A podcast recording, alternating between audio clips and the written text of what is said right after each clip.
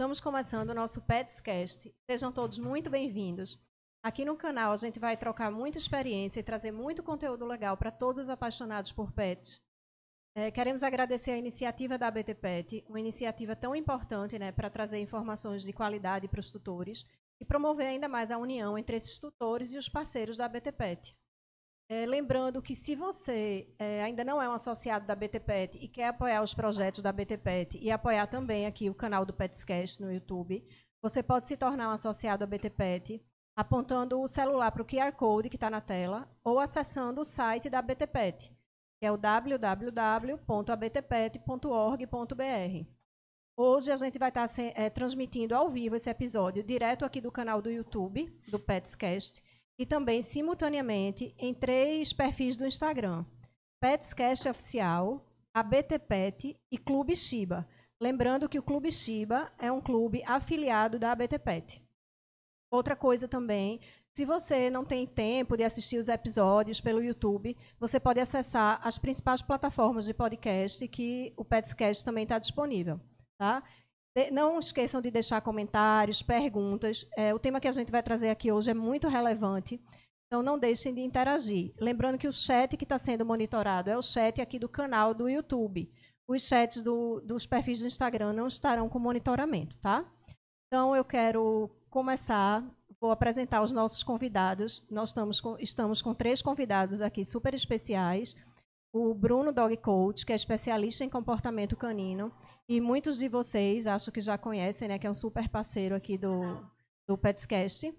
É, estamos também com o Rafael Moraes, que é advogado especialista em direito corporativo e tutor também de um border, que é o Panqueca.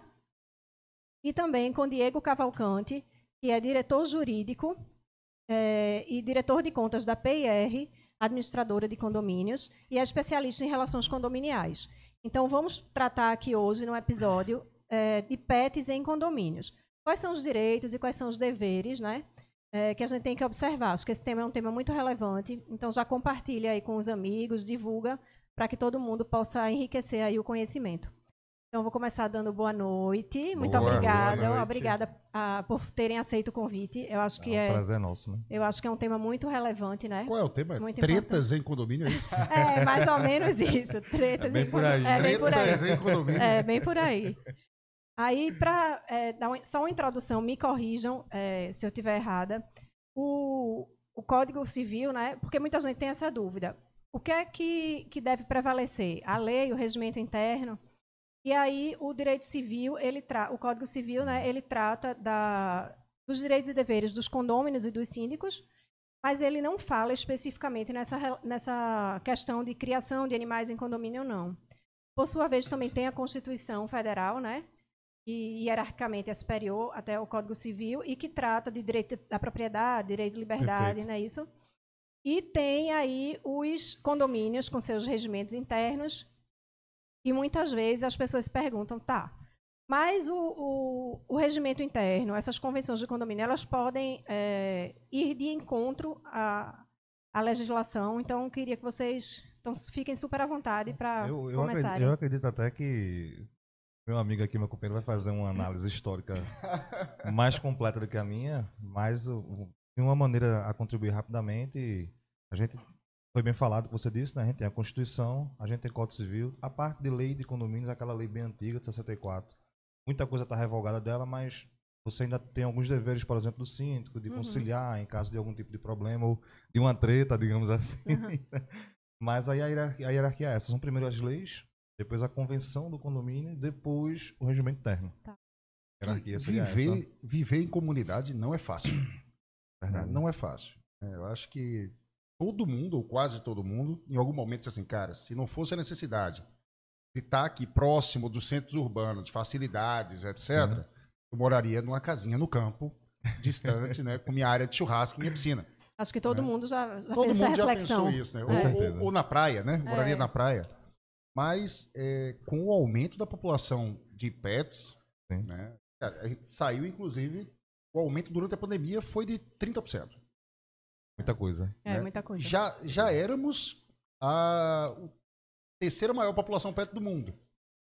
O segundo maior mercado pet do mundo e a terceira Sim. maior população pet do mundo.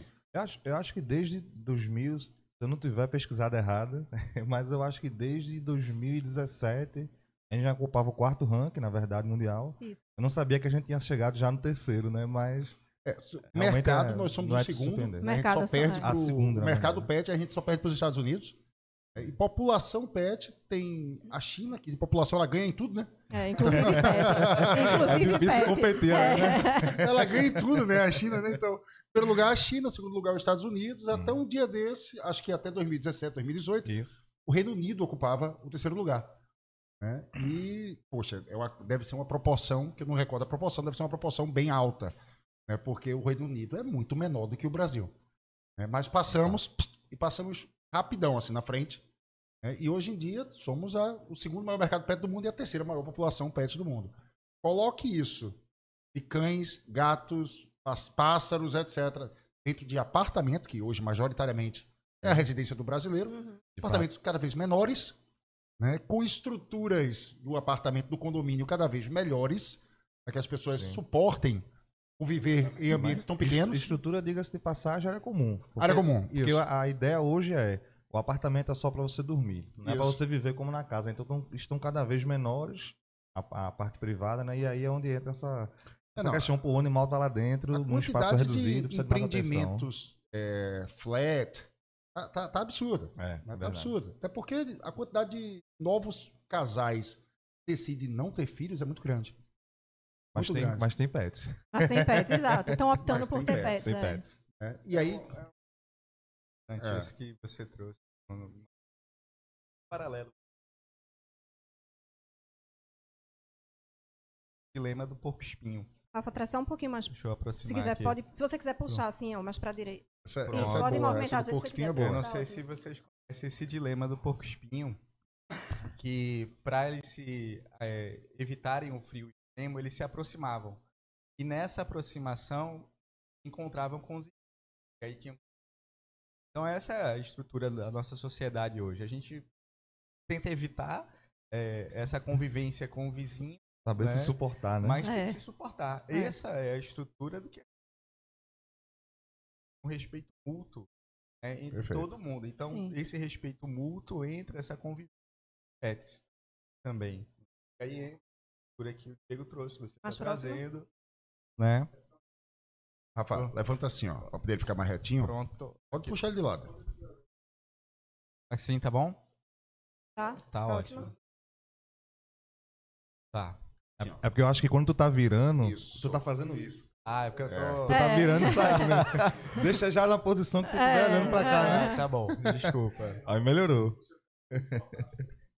Tá bom, beleza, beleza. Então, a gente tá nesse contexto. Então, dentro de, uma, de um cenário agora de pandemia, né? Que, pelo menos assim, minha experiência aqui no prédio que eu moro, eu cheguei com panqueca e mais outros 10 moradores agora tem. Todo mundo tem cachorro, tem cachorro. de vários tamanhos, uhum. de vários tipos de raça. Entendeu? E aí é uma convivência que tem que haver alguns certos cuidados. Né? Cuidados. cuidados ajustes. É, com certeza. É. Cuidados. Perfeito. Então, você quer comentar mais alguma coisa é, naquela questão de o que é que se sobrepõe, o que é que prevalece, se é a legislação, Constituição, Código Civil? É, como, como, o Diego trouxe, né, a gente tem é, na teoria jurídica filosófica do, do, direito entre uma pirâmide né, de Kelsen, onde tem em primazia a Constituição, as leis ordinárias e, por último, atos internos, que aí entrariam regimentos uhum. e, e, variações. Né? Então, a gente tem que interpretar o regimento interno e as convenções de acordo com o que diz a Constituição, o que diz o Código Civil. Evidentemente, né, a evolução das nossas relações sociais muitas vezes não é acompanhada pela interpretação literal da norma. E aí é que vem um certo perigo. Quando Sim. a gente interpreta literalmente, é uma interpretação muito pobre da norma. Então a gente tem que olhar a lei à luz dos, do, do, dos acontecimentos sociais. Claro. Então a gente tem uma nova constituição de família, seja ela nas relações é, heterossexuais, homoafetivas, o que for, não importa. E dentro desse cenário é o PET também, que é um membro da família. Perfeito. Entendeu? É, é, essa a configuração. Então a gente tem que entender que a nova, a, as configurações familiares não são mais aquelas entre homem, mulher e crianças. Entendeu? E existe um cenário plural agora. É, família mosaico, enfim, a gente já passou por um monte de transformações. Né? Exatamente, exatamente. Então a gente tem que seguir a interpretação sempre buscando um, um, um diálogo, uma interpretação à luz dos preceitos constitucionais. Então, no caso, um, uma, uma convenção de um condomínio, de, é, de, forma geral, ele não pode proibir a criação de, de animais de estimação. Isso. Não é isso? É, o, o STJ já se pronunciou, a gente até comentou um pouco antes de isso. começar, né? Ele se pronunciou no sentido de forma geral, de só, não, o condomínio não pode chegar simplesmente e editar uma regra lá e dizer, ó, tá proibido. Indiscriminadamente, é. né? Uhum. É, o que acontece é que às vezes é, a gente tem pessoas que não ou não conhecem bem a lei ou, ou tem essa interpretação literal da lei e, e não tem operadores de direito, o condomínio de repente não é bem assessorado por uma administradora de condomínios que esteja preparado para dar esse suporte. Então não existe orientação para o síndico, então o síndico simplesmente chega lá, você pode ser qualquer pessoa pode ser síndico. Então Vai que entre alguém com bom senso, mas pode entrar alguém, talvez sem tanto bom senso, alguém que talvez não goste de animais. Sim, claro. E a ideia é, ah, o que está na convenção e o que está no regimento tem que ser seguido. Mais ou menos. Mais desde ou menos. que não entre é, em desacordo com a lei, com esses preceitos. É. Então, condomínio não pode proibir, porém, uhum. dependendo do que aconteça no condomínio com aquele animal, dependendo do, do comportamento do seu tutor também em relação a como tratar ele, esse animal ele pode sim ele pode ser proibido, ele pode ser retirado, ele, ele vou usar a palavra expulsar, né? ele pode ser expulso do condomínio se ele não respeitar é, três critérios que trazem, são trazidos pelo Código Civil. Ele não pode afetar a salubridade, questão de saúde. É uma, é uma regra, por exemplo, que dificilmente administradoras cumprem, que é você pedir o cartão de vacinação do animal. Eu ia perguntar isso. Se isso. o condomínio, eu nunca vi nenhum condomínio pedindo é. carteira, exigindo a carteira de vacinação é, é, do animal, é, né? É uma coisa, é, uma muito coisa interessante. Mas veja, é completamente importante, porque você ao mesmo tempo está protegendo, sei lá, crianças que estão brincando lá com os animais. Claro. Você está protegendo aquele animal também, porque de repente o dono, eu não sei, pode acontecer, ele de repente esqueceu de dar alguma vacina, não acompanhou, então você está protegendo ou, também aquele animal. Ou a própria ignorância, falta de conhecimento sim, sim. sobre a necessidade, inclusive de vacinas específicas. Perfeito. Né? perfeito. Você tem, por exemplo, algumas, é, até zoonoses, né? Sim, elas sim. são doenças que são endêmicas em certas regiões do país e não são em outras. Né? A gente Perfeito. tem aqui Pernambuco, né? É, aqui mais próximo da gente, a gente tem área de Garaçu, etc., que são, é uma região endêmica de leishmaniose. Né? O pessoal. Daí lá... essa importância dessa é, fiscalização. Né? O pessoal, por exemplo, que mora no, no sul e no sudeste tem níveis muito baixos, a taxa é muito baixa de leishmaniose, salvo Santa Catarina. Certo. Santa Catarina tem, tem os números altos. Então, assim, às vezes até por desconhecimento, ignorância, etc. Né? Quando a gente compra um cachorro, um gato, é um mundo de é. informação. É um mundo. E essas informações, sim, deveriam ser buscadas antes. Antes, é. De você ter, o, ter o, pet. o, pet. É porque às vezes mas... rola o carinho de, ah, eu quero como se fosse um filho, mas não rola a responsabilidade também de, eita, se fosse um filho, eu também teria que ter essa responsabilidade. Exato, perfeito. Ele. E esse lance que você falou do. Ah, depende do bom senso do síndico. Né? Sim, sim. Cara, bom senso é a palavra que eu gostaria que fosse extinta do dicionário. Porque ela não serve para nada. Ela serve é, para absolutamente nada. É, quando a gente fala razoável, a gente fala razoável em cima, a partir de um norte. É Mas bom senso, é ela não tem norte razo, algum. A razoabilidade é muito subjetiva, é, né? É, depende, depende. A bom senso é subjetivo, tudo é muito subjetivo. Ela, ela pode ter um norte, tipo assim, ah, eu estou fazendo uma interpretação do código. Perfeito. Aí é razoável isso, não Sim, é razoável aquilo. Mas bom senso é assim, o que Bruno acha que é, é razoável, Pode o que Rafael ser, acha que não é. Pois é. É por isso que é, é, é ao mesmo tempo, entre aspas, né, é interessante, mas também perigoso a figura do síndico, porque hoje ele tem uma autonomia muito grande dentro do condomínio. Eu tenho medo. Todo síndico tem medo. É, não, veja. eu, eu, entendo você. quando, quando, a pessoa diz pra mim assim, o que, que, que, você faz da vida? Ela faz, eu sou síndico profissional. Eu dou dois passos pra trás. dou dois passos pra trás. Se eu, eu boto a mão no bolso e saio dentro. Eu não posso falar mal que eu trabalho também com é, síndicos profissionais. É. Mas assim, é uma situação complicada mesmo, porque você justamente não conhece aquela pessoa direito e, e ela tem uma autonomia muito grande no condomínio. Sim. A, a lei de 64, ela é uma lei bastante antiga, né? a lei de condomínios, ela já vinha com diversas falhas. A impressão que foi feita nas coxas, né? E quando teve a última atualização do Código Civil, ela revogou uma boa parte dessa lei e revogou não foi para trazer um, um, um, manual, digamos assim, dizer, ó, isso pode, isso não pode. Foi tipo assim, aqui está o norte. Essa questão do cachorro mesmo. Ele diz, ó, contanto que ele não atrapalhe o sossego, a salubridade e a segurança. Ponto. Aí entra o que você falou. O que é que para mim é sossego, salubridade e, segurança? segurança. Sim. O que é que para aquele síndico vai ser? O que é que para aquele condômino vai ser? Às vezes, pronto, eu vou dar um exemplo. Eu não vou dizer o condomínio, mas eu tenho um condomínio que é, o apartamento dele, é, o tipo de apartamento desse condomínio, ele tem variações de 70 metros quadrados para 79 metros quadrados. Dentro desse apartamento, eu tenho um condomínio que ele cria dois Rottweilers.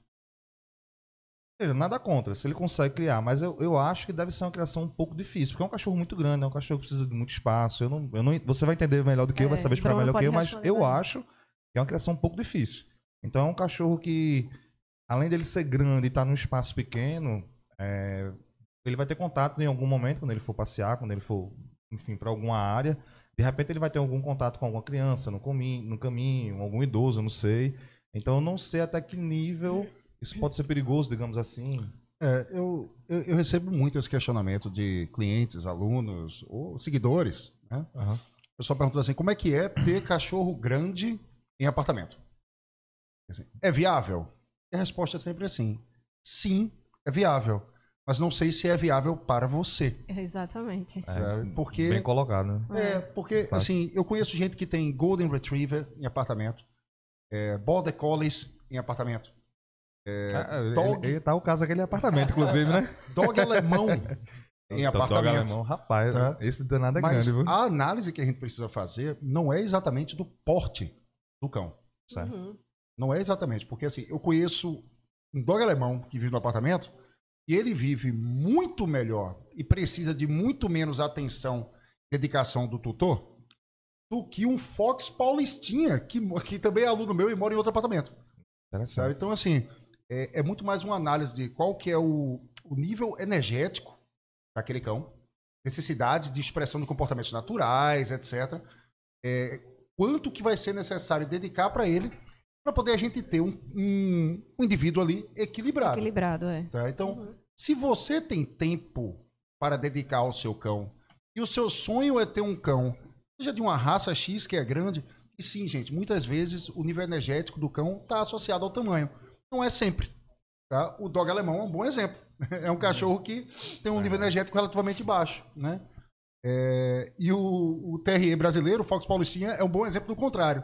Né? Satanás em forma de cachorrinho. É. O adoro, né? adoro, adoro o TRE brasileiro. Não estou falando mal, não, viu? Pelo amor de Deus. Só só observações. É, é só observações. É só para é. quebrar o gelo, é na verdade. É, mas assim, é, é, analisar isso aí e entender quanto que você está disposto ou disposta a entregar para aquele cão o que ele precisa para que todo mundo viva bem. Né? O Rottweiler no apartamento é possível? Sim, é possível. Né? O labrador é possível? Sim, é possível. Né? Mas a gente vê casos de labrador em casa, no apartamento, em casa, que os tutores têm um monte de problema com destruição, acesso latidos, uhum. etc. Né? Num apartamento, você vai reverberar e, e, comungar desse problema com seus vizinhos. Essa questão do latido mesmo, é, a, a, indo na, na, na questão do sossego, o que é que é um latido suportável, por exemplo, dentro de um apartamento? O cachorro é, é igual a criança. A criança ela não chora, ela, ela vai chorar em algum momento, não importa o que você faça.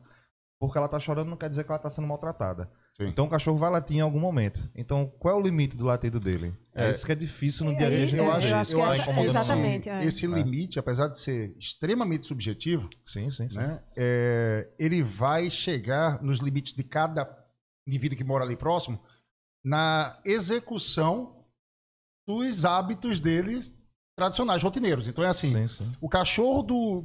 Os cachorros de Bruno latem. Late, porque é cachorro. Cachorro late. Se fosse gato, miaria. Né? É. mas, é, mas não late excessivamente, tá? Mas, mas o que é excessivo também? É, o que é excessivo. Aí vamos lá. É, late ao ponto de eu não consigo dormir? Late ao ponto de eu não consigo assistir TV? Late ao ponto de eu não consigo fazer, hoje em dia, home office, né? É. Tá, tá em alta. Sim, não sim. consigo fazer uma videoconferência com, com minha equipe ou com meus clientes. É que o cachorro do lado, uau, uau, uau. Então, o, o, esse limite e esse bom senso, essa subjetividade, vai esbarrar enquanto que a comunidade que está ali ao redor daquele cão consegue é, performar, realizar as tarefas rotineiras. É porque o problema é que essa subjetividade é muito difícil. É muito grande. Veja, hoje. Mas, Diego, te interrompendo, traz um, um, elemento muito importante, né? Nesse convívio que a gente tem hoje, é a necessidade do adestramento. Sim. Porque o cachorro Não. latindo excessivamente, Bruno sabe que pode constatar algum problema que o cachorro está tendo. Algum problema comportamental, com certeza. Existe ou um problema ou existe um comportamento que está sendo reforçado, tá? que é o de latir. É o, cachorro está latindo cada vez mais e cada vez mais alto, porque ele está tendo algum ganho com isso. Tá? Então, Exatamente. ou é um, um, uma necessidade dele latir, porque ele está baixo nível energético, aí o cachorro fica muito impulsivo, ou ele está com dor. Ele... Bem, tem uma série de causas possíveis. Uhum. E uma delas é o tutor ou o ambiente está reforçando esse cão com esse latido. Para piorar, é, vê a dificuldade. Tu tá falando aí, mas eu tô imaginando no dia a dia. O latido. Não, vê, agora vai ficar difícil, vê. Uhum. O latido é um comportamento que a gente fala muito hoje em dia, e hoje em dia qualquer pessoa que tenha cachorro já ouviu falar de reforço positivo, etc. Né? Uhum. O que é o reforço? A gente dá algo pro cachorro que faz o cachorro é, apresentar um comportamento X cada vez mais frequentemente. Né? E às vezes com maior intensidade. O latido é auto reforçador. O cachorro, ao latir, ele late, late, late e aquilo gera prazer ou liberação de estresse para ele. Ou seja, você, às vezes nada no ambiente, nem o tutor está reforçando. O reforço, é. a, a, muitas vezes um excesso de latido começa e não tem nem ninguém em casa. O cachorro tá de boa lá, sossegado, tranquilo, deu o passeio dele. Sabe qual é o meu problema, Bruno? É que é o seguinte: vou pegar o gancho que você falou, uhum. não atrapalha a pessoa dormir, por exemplo. Certo. Só que imagine o seguinte: hoje a gente tem, pelo menos comigo, né? na administradora lá, hoje a gente está com uma carteira de 41 condomínios. A gente tem condomínio desde Goiânia até São Lourenço, Candeias, enfim, uma área bem misturada. Então, tem todo tipo de condomínio hoje a gente trabalha.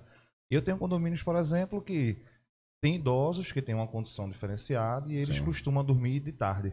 Perfeito. Você espera que de dia você suporte um barulho um, um pouco maior, né? Você, você espera que. Que não é a realidade para todos. Que não é a realidade para todos. Porque tem uma rotina diferenciada. Né? Isso. Né? Então, Mas, pro, então o problema é: se o cachorro lá de tarde, onde ele poderia. Vai poder fazer é, obra. A própria. É, é exatamente. É, verdade. A própria pandemia, com essa é, reconfiguração dos postos de trabalho e locais de trabalho, ela acabou com essa história de, ah, de ah. tarde pode. pode de tarde não pode, cara. De tarde não pode. Assim, quando eu tô. Eu trabalho quase que. Vai, não vou dizer quase que integralmente, mas vou dizer.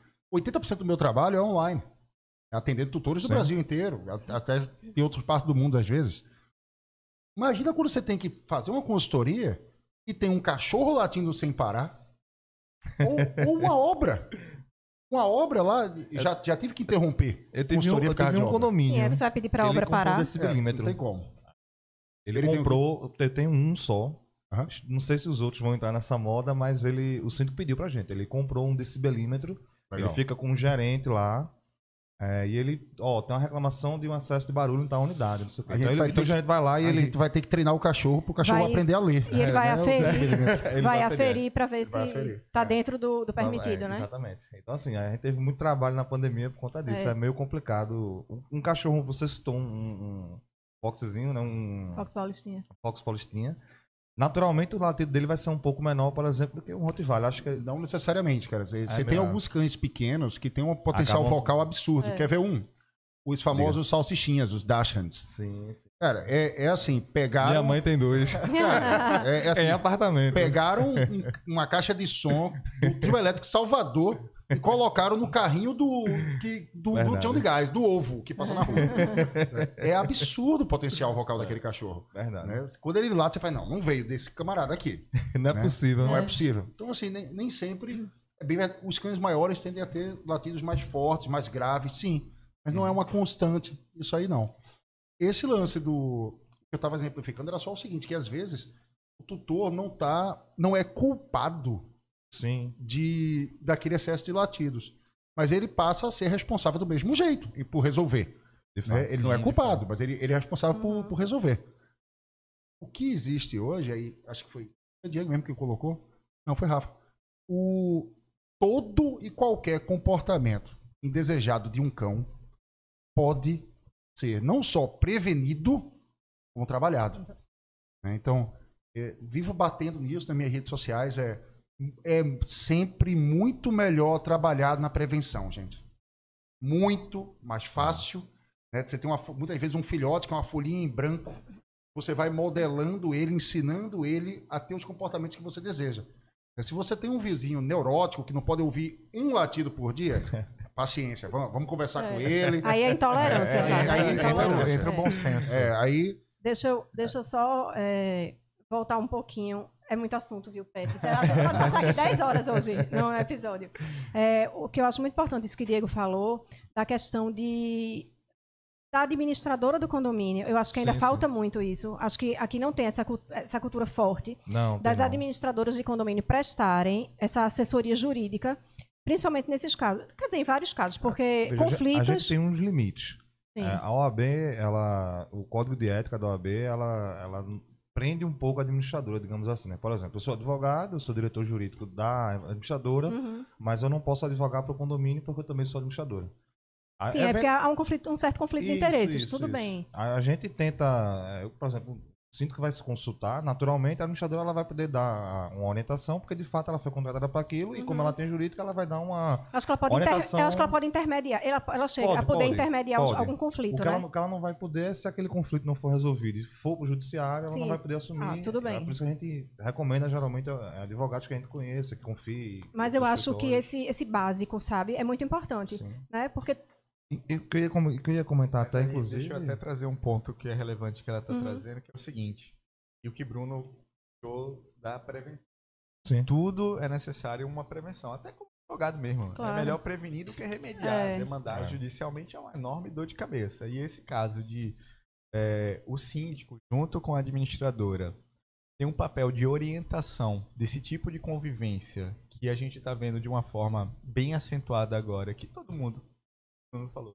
Trabalho em casa. Hoje eu trabalho em casa. Pra, praticamente eu passo o dia em casa hoje. O próprio PJE, antes da pandemia, já é totalmente online. Né? Exato, né? exato. Então, é, esse tipo de convivência e tendo um papel proativo, tanto daquele que está naquele momento, naquele exercício, como síndico e a administradora, são figuras assim super relevantes para orientar, porque existe um fluxo também de chegada de novos moradores, saída, né? Perfeito. Chegando pet filhote, Isso. chegando pet idoso, em situações. Então, assim, o papel do síndico proativo nesse contexto é super relevante. Dizer, gente, olha, é, eu acho que o, o, primeiro ponto seria precisamos atualizar o regimento interno. É fundamental. Isso. É. Porque já, já existem áreas, e aí diante desse cenário de um, um, um apartamento reduzido, áreas super comuns que tem um espaço pet. Verdade. É, a, maioria, a maioria dos condomínios, esses que estão os mais modernizados, né, essas novas Sim. construções, a maioria já tem realmente esse espaço pet. Não, e antigos também, que não é. tem área, por exemplo, o meu vai entrar numa mega reforma e já vai ter o espaço Sim, pet. Sim, foi importante você falar isso, Rafa, porque tem até um condomínio de, de uma amiga nossa que acontece isso também. Ele não tinha o espaço pet e eu, eu é, tinha essa divergência de que o pet só pode andar no colo, o pet só pode transitar em tais e tais áreas, e agora eles estão com a reforma justamente para criar esse espaço pet. Isso daí é elevador de serviço, por exemplo, áreas comuns como piscina, playground, o animal pode ou não pode ir nessa área? Eu acho importantíssimo a gente falar isso. Não, Se vamos, vamos tem, falar. Tem até um... Sabe uma dúvida interessante que eu tenho? Ah. É, hoje em dia a gente tem, logicamente, algum, como vocês colocaram agora, alguns empreendimentos voltados para as famílias Sim. que curtem a vida com seu pet. Então você tem Principalmente aí... condomínio clube. É, é muito fácil ter uma, ter uma praça pet lá, sim, nesse tipo sim. de empreendimento. Mas quando a gente pensa até em blocos de apartamento mesmo, sim, estão nascendo cada vez mais. Cada vez mais, né? É, você chega lá, ó, vem conhecer o nosso espaço pet, academia pet. Né? Voltada para você conseguir dar gasto de energia para o seu cão no dia de chuva, você não vai poder ir para a rua, etc. É, e, logicamente, se eu estou comprando, buscando um apartamento para comprar, para alugar, eu chego num lugar desse, se eu não gosto de cachorro, cara, vambora. Esse não é o lugar para mim. Vou, pra, vou continuar minha busca pelo apartamento legal para mim. Sim. Agora vamos pensar na situação contrária. Tá? E vamos, eu estou pensando, minha dúvida é com empreendimentos que estão na planta. estão sendo construídos ali, mas já tem sua proposta, projeto, tudo. Né? Vamos supor que eu chegue num condomínio Cara, amei o apartamento. A estrutura é brilhante. Não vi nada sobre cachorro aqui. Vou procurar saber. Cara, eu tenho cachorro. Estou interessado em, em, um apartamento aqui. Tem algum problema? Aí é, é a minha dúvida.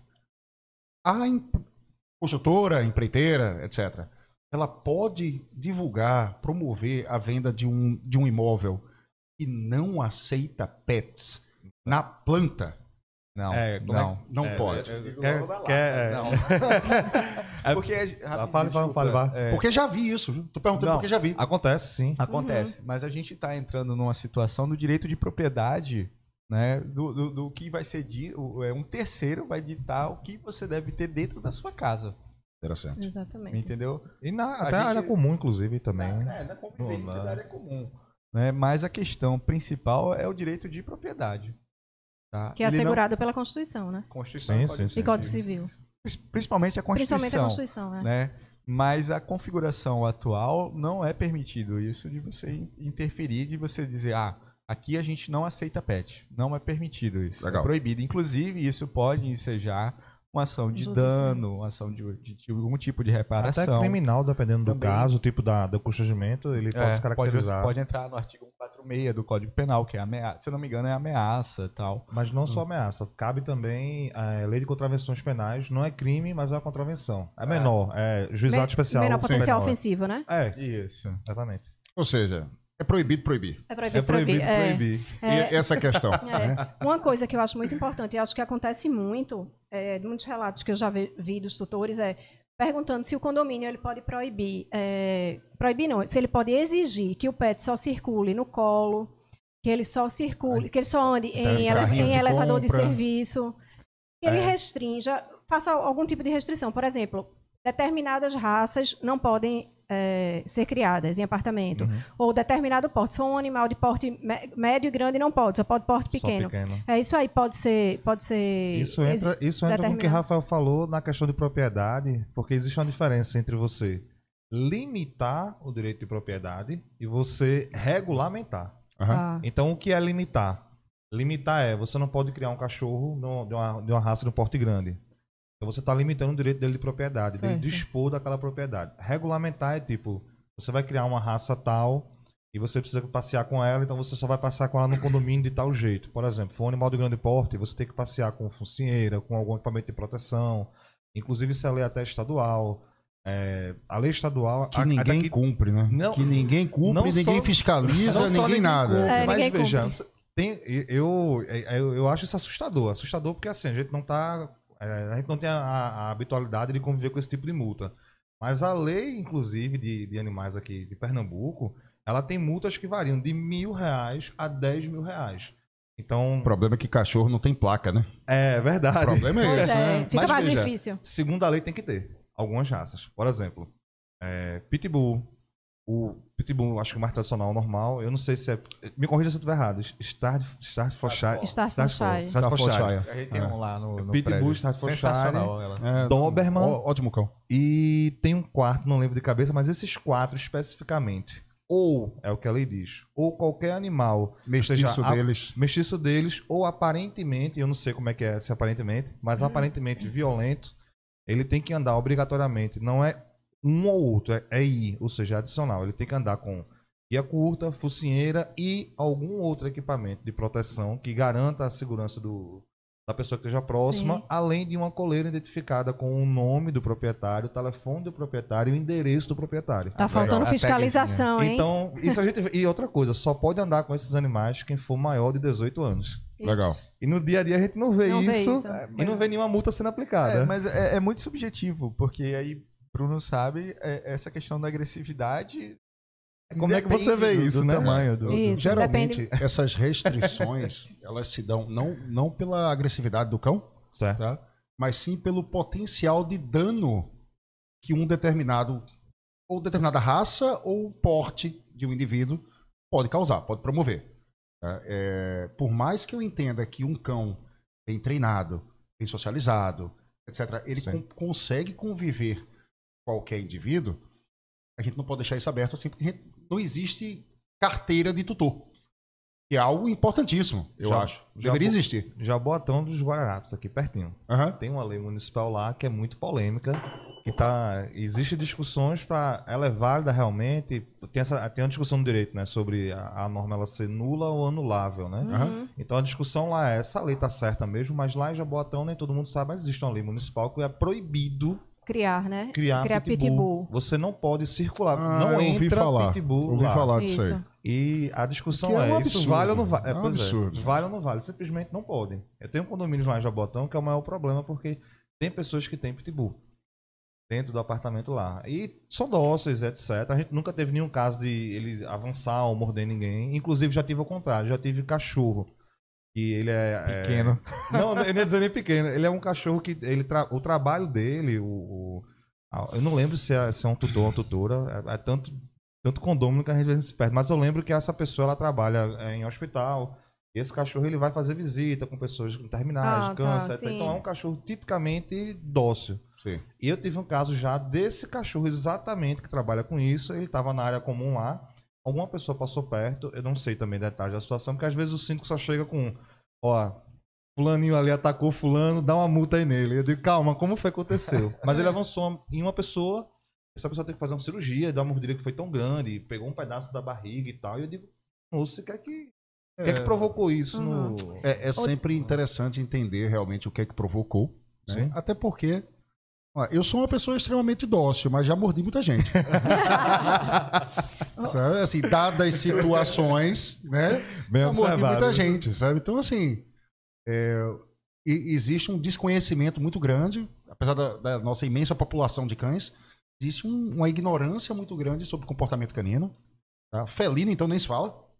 Sobre criação no geral. Sobre tem uma, é. uma ideia muito de ter o pet e deixar lá e ele É, se vira. é, é, eu falo comportamento e não criação por dois motivos, Rafa. Primeiro, que na, na terminologia da área de criação de cães, né? Criação é você ter indivíduos para reprodução, né, para poder você fazer manutenção e evolução da- da- das raças e comercializar. É, segundo, que tem um, um- até um- uma forma de expressão popular, né? Que a fala assim: ah, tudo depende de como cria. Né? É culpa da isso. criação. Né? Se um cão é agressivo, dócil, etc., depende de como foi criado. né? É, Eu acho perigosa essa, essa colocação. sabe? Porque o, o criado é, mais uma vez, uma- algo muito aberto, muito subjetivo. né? Eu posso criar da melhor maneira possível e criar um monstro. É.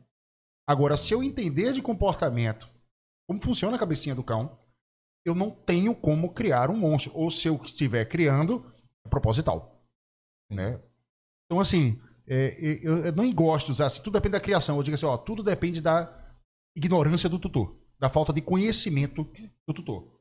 né? Ele pode, eu conheço cães, você falou aí um cão, é, o pitbull versus um cão que aparentemente era dócil, né? E aí o Rafa falou assim, pequeno porte. Cara, é, é assim, é, eu não tenho mais, eu não recordo aonde que eu coletei isso aí, mas já vim várias vezes, né? Em qualquer lugar do mundo, 70% no mínimo de todos os casos registrados de agressão de cães que chegaram a levar os, os, os indivíduos humanos aos hospita ao hospital para atendimento, é, 70% no mínimo são cães de pequeno porte. Interessante esse dado. No mínimo. Aí você tem aí. Quando você, os outros 30% ainda envolve majoritariamente cães de médio porte. Até chegar nos cães 8% de grande porte. É um número, né? Que... É, e É um majoritariamente isso se dá, gente, por desconhecimento dos tutores sobre comportamento animal. É Aquela história, quantas e quantos de nós não, não já ouvimos, aliás, quantas e quantas vezes nós já ouvimos, ouvimos ou vivemos, infelizmente, o relato do Yorkshirezinho lindo, pequenininho, que late da hora que acorda até a hora que vai dormir Verdade. né, que fica na, no- na varanda do apartamento, cada folha que cai da árvore, ele late, como se ele fosse impedir que ela caísse no chão, Como se a vida dele dependesse. dependesse Dependesse disso. Né? E a gente ouve eventualmente relatos de Yorks que passam mal, porque são cães que têm uma tendência a cardíaco, etc. Enfim, cara, é, é assim, tudo depende do quanto que você entende de comportamento para que você consiga promover uma vida equilibrada do cachorro.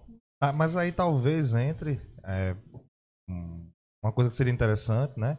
A publicação, digamos assim, na parte dos condomínios, na parte até das administradoras é, caírem mais nesse ponto de Ó, oh, pessoal, vamos, vamos criar. Porque a gente vê muito cartilha de boas-vindas. A gente mete um, bocado de regra e Sim. faça isso para não ser multado. Mas talvez entre aí a parte de orientar e, ó, essa aqui é a cartilha PET.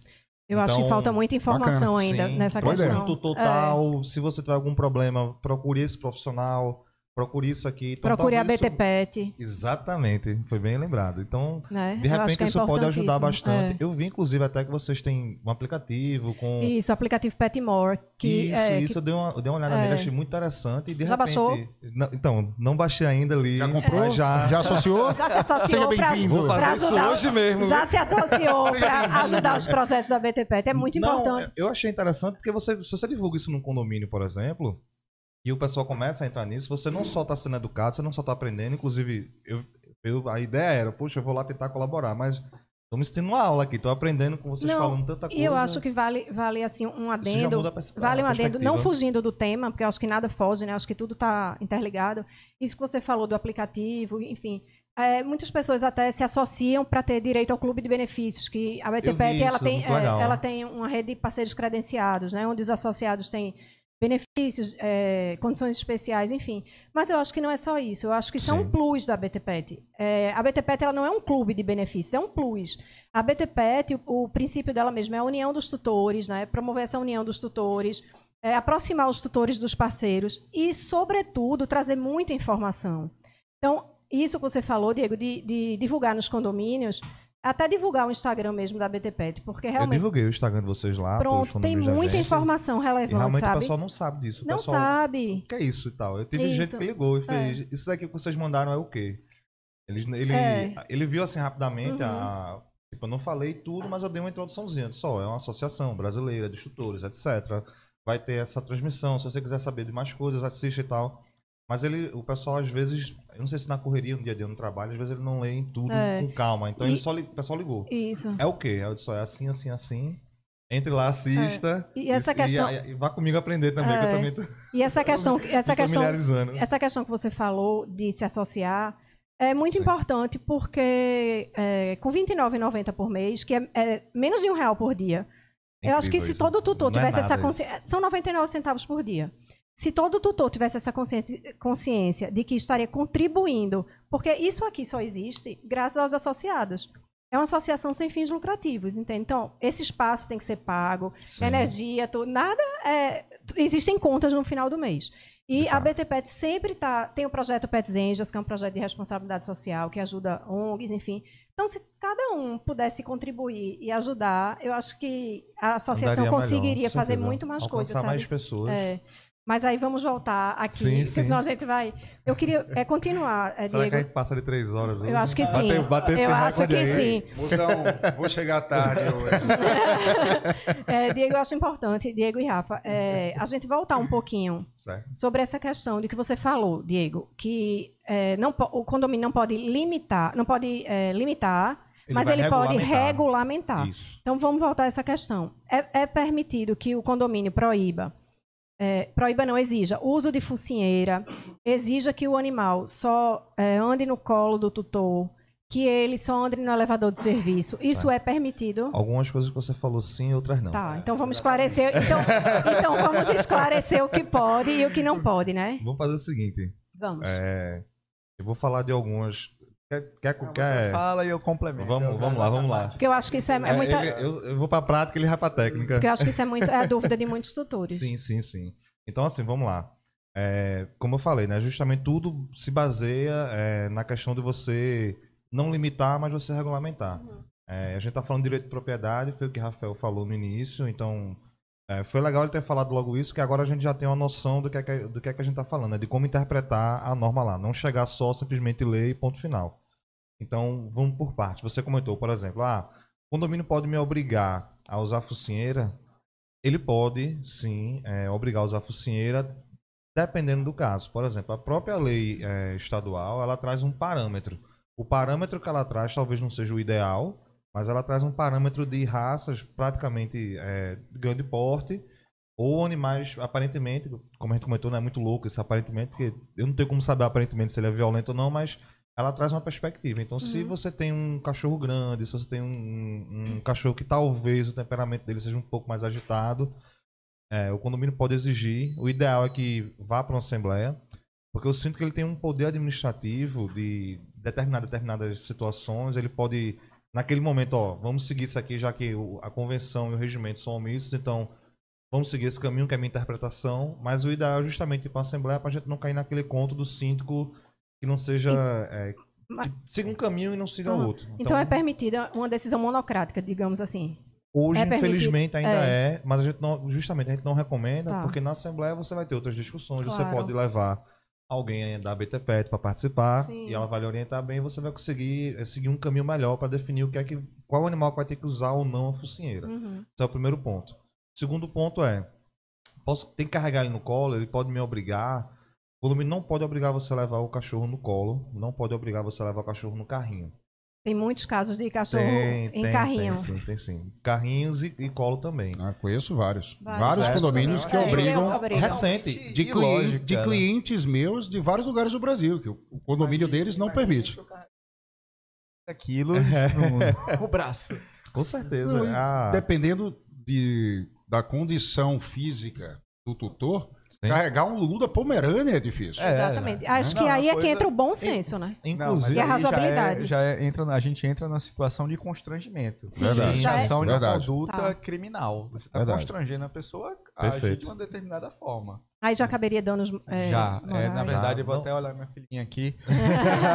eu nunca decoro artigo. É o artigo 146 do Código Penal. Mas olha, vamos, vamos, acabar com esse mal de que parece que todo advogado ele tem que saber tudo decorado na cabeça. Ah, é, ah, é, não, é não sei Olha, é, advogado, pessoal, não é obrigado. Ele pode abrir sim o código lá e dar fila. não tem problema nenhum. Não sei para que esse negócio de prova da OAB cara pode Rapaz. checar lá, consultar. Tô brincando. é, é, é, importante, Bruno. Tô brincando, é, Tô brincando. É polêmico, é polêmico. Vamos tô assim, né? brincando, assim, gente. Sim, mas bora pra gente não perder o fio da é, meada. objetivamente, Rafael vai falar da parte de direito, mas objetivamente não pode é, obrigar ele a andar no colo, não Nem pode obrigar carrinho. ele a andar em carrinho. O condomínio pode regulamentar, mas isso daí, essa em específico, é bem discutível. Mas o condomínio até então é, ele pode regulamentar aonde você vai com o seu animal, por exemplo. Área da um piscina. Elevador... Oi? Área da piscina, por exemplo. Ele pode proibir é, que o animal circule em determinadas áreas? Pode, pode, pode, pode sim. Pode. Como, é, como é que funciona? É o seguinte. Primeiro ponto em elevador. Elevador social e elevador de serviço. A ideia aí não é você limitar a propriedade da pessoa, não é dizer, ó, você não pode ir no social e ponto final. Ele vai poder no social em determinadas situações. Por exemplo, você não vai receber um, uma visita de um prestador de serviço, você vai subir com material de construção. Por que é que você vai para o de serviço? Porque é um elevador preparado para aquilo, com a proteção Perfeito. ao lado, não vai ter aquele movimento de pessoas indo, sei lá, para uma festa com alguma roupa, alguma coisa do tipo. Então você evita usar o social, o seu uso de serviço por conta disso. Mesma coisa com o cachorro. Você está saindo para passear, você está saindo para uma atividade com o cachorro e alguém está indo, sei lá, para uma festa de repente, ou questão de higiene ou pelo, enfim. Então você vai ter que usar o elevador de serviço. Se o elevador de serviço estiver parado, estiver sendo usado para alguma obra ou alguma outra situação, então você usa o social. Sim. Mas você vai dar preferência para usar o de serviço. Então ele pode fazer essa regulamentação. Ele não vai dizer você nunca vai usar o social. Área de piscina. Ah, Diego, você falou que você pode regulamentar, mas não limitar. Se eu não posso entrar na piscina, você não está limitando, não. A gente tem uma diferença aí, que é o seguinte. A área da piscina, ela é tipicamente uma área destinada para o uso, para o banho é, humano. Então, certo. assim, aquela piscina ela tem um preparo com uma quantidade determinada de cloro, de pH, Perfeito. de produtos químicos, que se o próprio animal entrar lá, inclusive... Pode ser prejudicial para ele. Pode ser prejudicial para ele. Então, nesse caso, nessa exceção, o condomínio pode proibir que você entre com o animal lá. Então, tem, esse, é, tem essa flexibilização, digamos assim, da lei. Eu acho que a Rafael vai dar uma contribuição até tem, mais, mais tem, ampla eu disso. Eu tenho uma mas... dúvida interessante sobre isso aí. Uhum. Vamos supor que o condomínio. Aliás, vamos supor não. A partir do princípio que o condomínio tem essa possibilidade de restringir. Né, a, de certa maneira chega a ser. É, né? a, a, circulação do PET em algumas áreas. Pensando no bem comum. Certo. Né?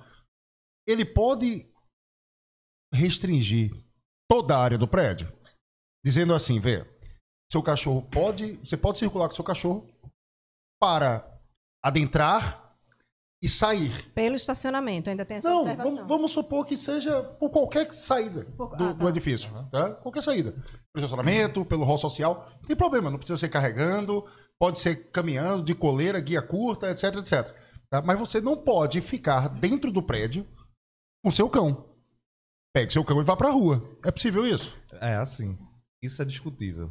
Tá. É o seguinte: se você tá numa área comum, você não tá numa área tipo a piscina que é preparada para um banho humano, etc. Você não tem aquela especificação toda. Então, na teoria, não existe por- um motivo para você limitar que o dono ande na área comum. Então, você não pode proibir, o condomínio não pode chegar e dizer você não vai andar no estacionamento com o cachorro. O que o condomínio pode fazer, é por isso que é discutível, é regulamentar. Então, ele vai dizer: você pode andar nos horários tais, você pode andar desde que você limpe, eh, faça a higienização do local, Sim, que, seu, claro. que seu animal faça necessidade.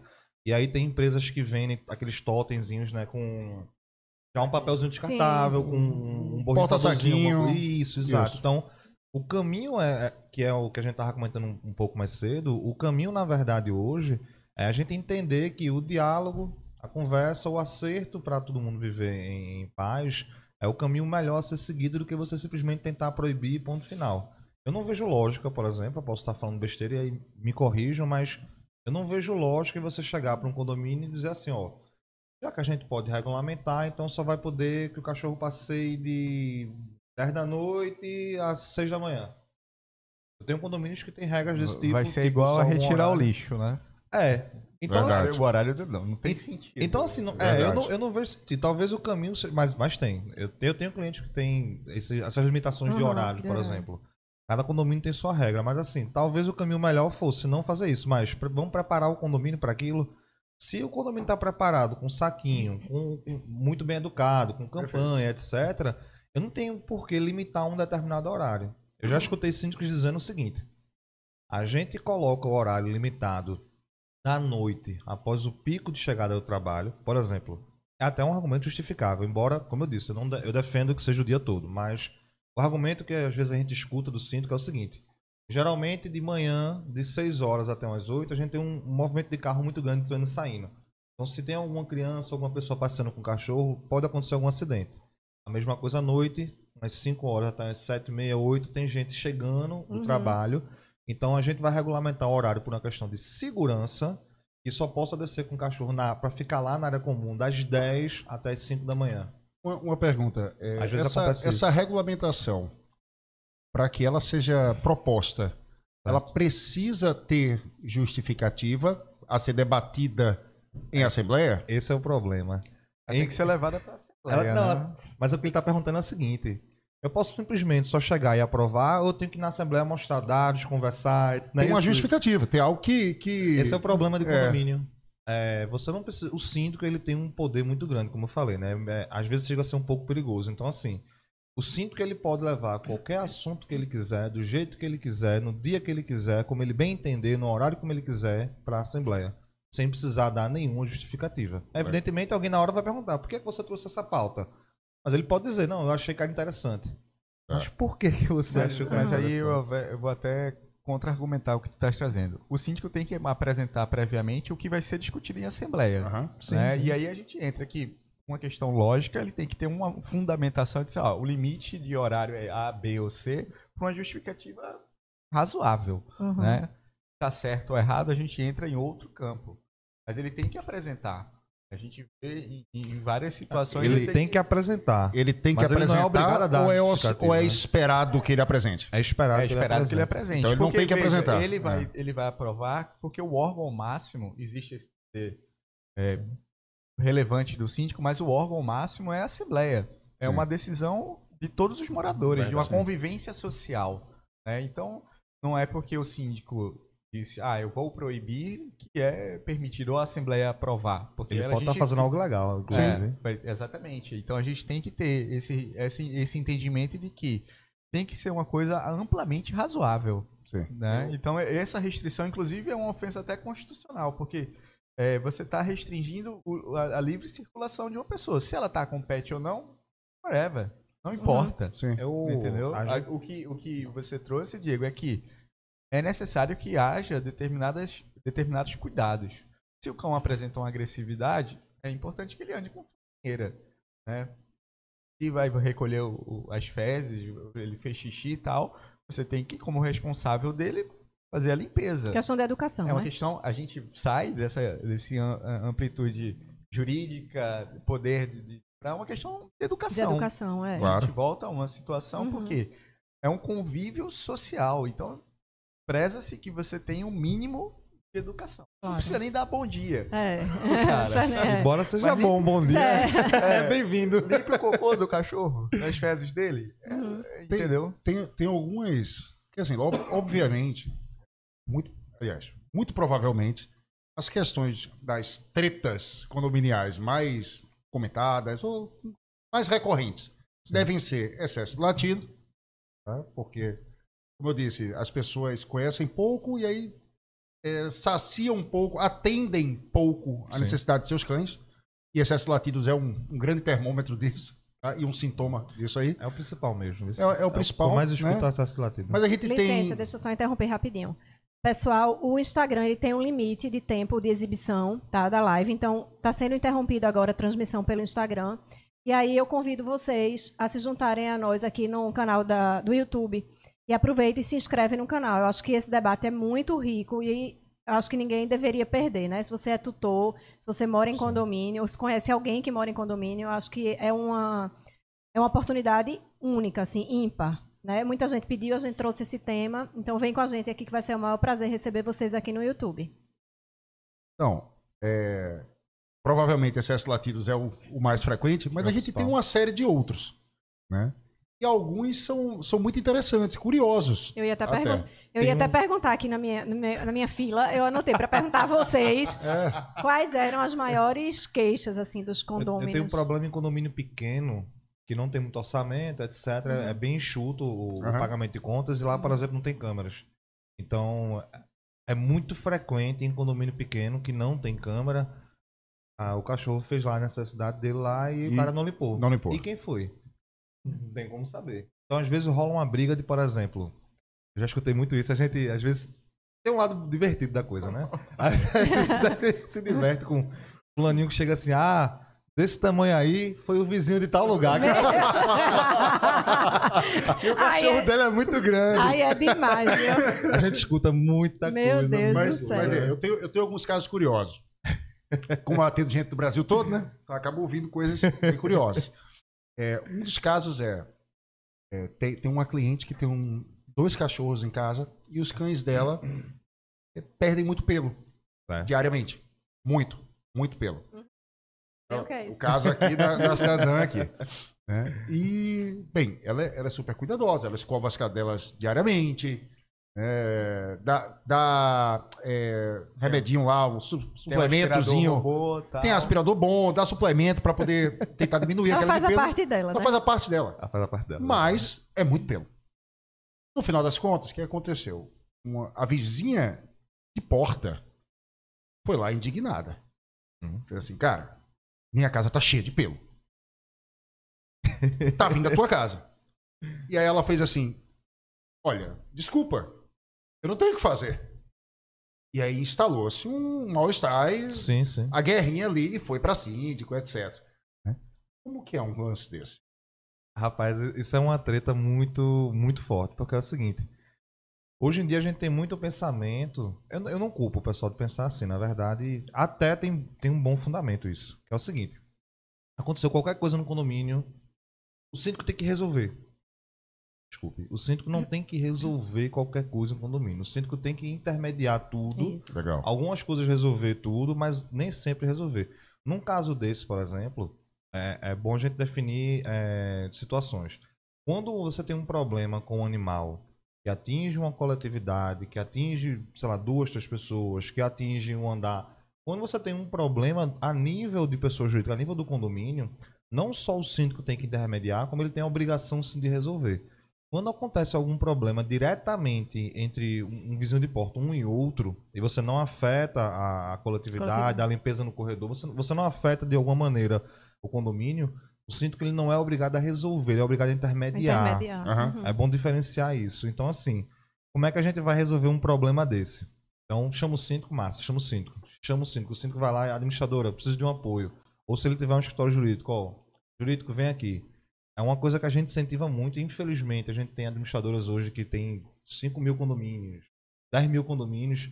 E mesmo assim, é tão grande, mas acaba não fazendo esse tipo de coisa simples, que é marca uma reunião com os dois, vai no salão de festas, bota uma mesinha lá, senta as duas pessoas, é tenta, cerveja, tenta uma conciliação, né? Tira gosto, veja, eu, não, e vamos por, conversar. Por, por mim, é. cerveja sim, mas, mas na verdade, na prática, pronto, a gente tem cursos hoje em dia, e isso está muito evidente na própria justiça, o estímulo à mediação, mediação à conciliação. Então, assim, é importante que o condomínio tenha uma administradora ou um escritório jurídico que tenha algum profissional habilitado com algum curso disso, uhum. e tem cursos de graça, inclusive, pelo próprio Tribunal de Justiça. É raro ter, mas já teve. Uhum. Então, assim, tem cursos de conciliação. E aí é importante que o síndico tenha, tenha essa, essa assessoria para o cara ir lá e tentar intermediar.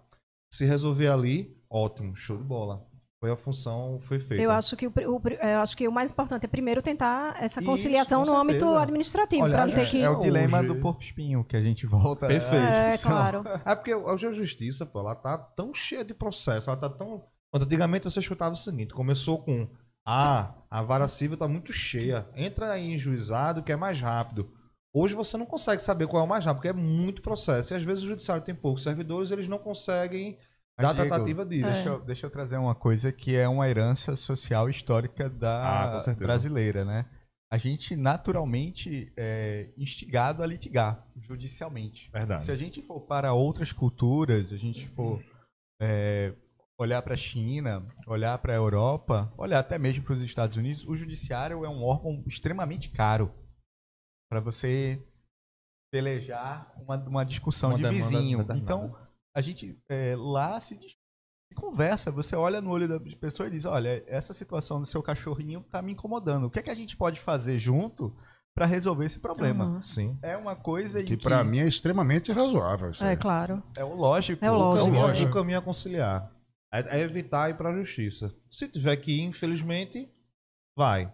Mas se der para conciliar, é o melhor caminho. É, eu acho, eu acho Isso é uma coisa que, que a gente assim, estimula muito lá na Eu tenho um problema com meu vizinho, eu não vou buscar o síndico.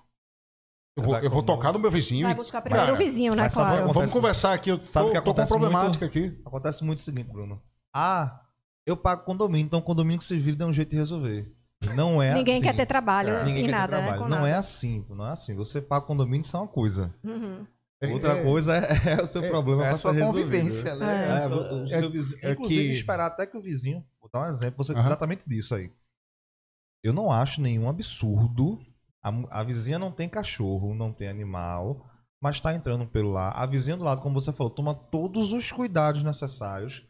Mas eu não vejo nenhum absurdo, além dos cuidados necessários dessa vizinha, a outra que não tem cachorro e está se incomodando, ela tomar uma medida ela mesma. Por exemplo, bota um. um, um... tem hoje produtos, inclusive, é, no mercado. Né? É, tipo tem uma barreira, mercado, né? Para não tem entrar. Tem coisas no mercado que você encontra que é barato, com uma barreirinha lá, de 20, 30 reais ali na porta. Tem umas que tem um designzinho que é bonitinho. Bota ali também. Eu sei. Ah, eu não tenho cachorro, não sou obrigado. Mas, poxa, cede um pouco. Você tá morando no condomínio, pô. Você, você foi para uma comunidade. Né? Você, é que... você escolheu morar com outras pessoas, é. entre aspas. É que a tem gente que haver tem esse um... bom senso, tem que haver aí. O ser humano tem um lance de. Ele vive em defesa. É, é, verdade. Ele vive de escudo erguido e ele não quer estar tá errado nunca. Verdade. Né?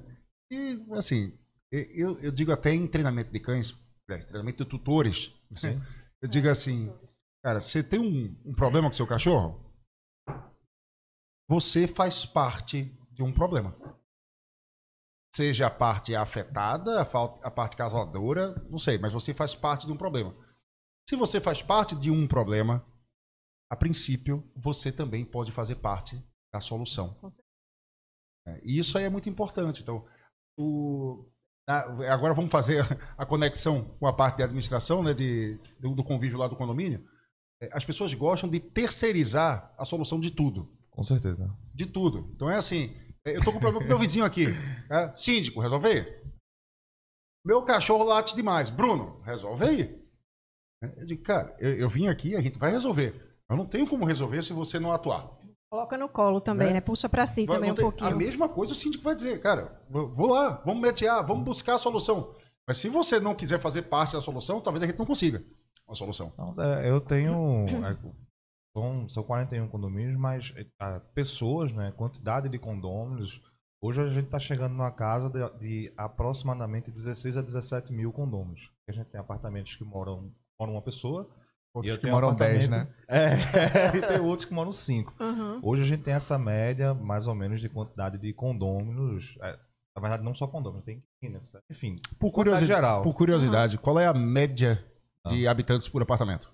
Então, depende do perfil do condomínio.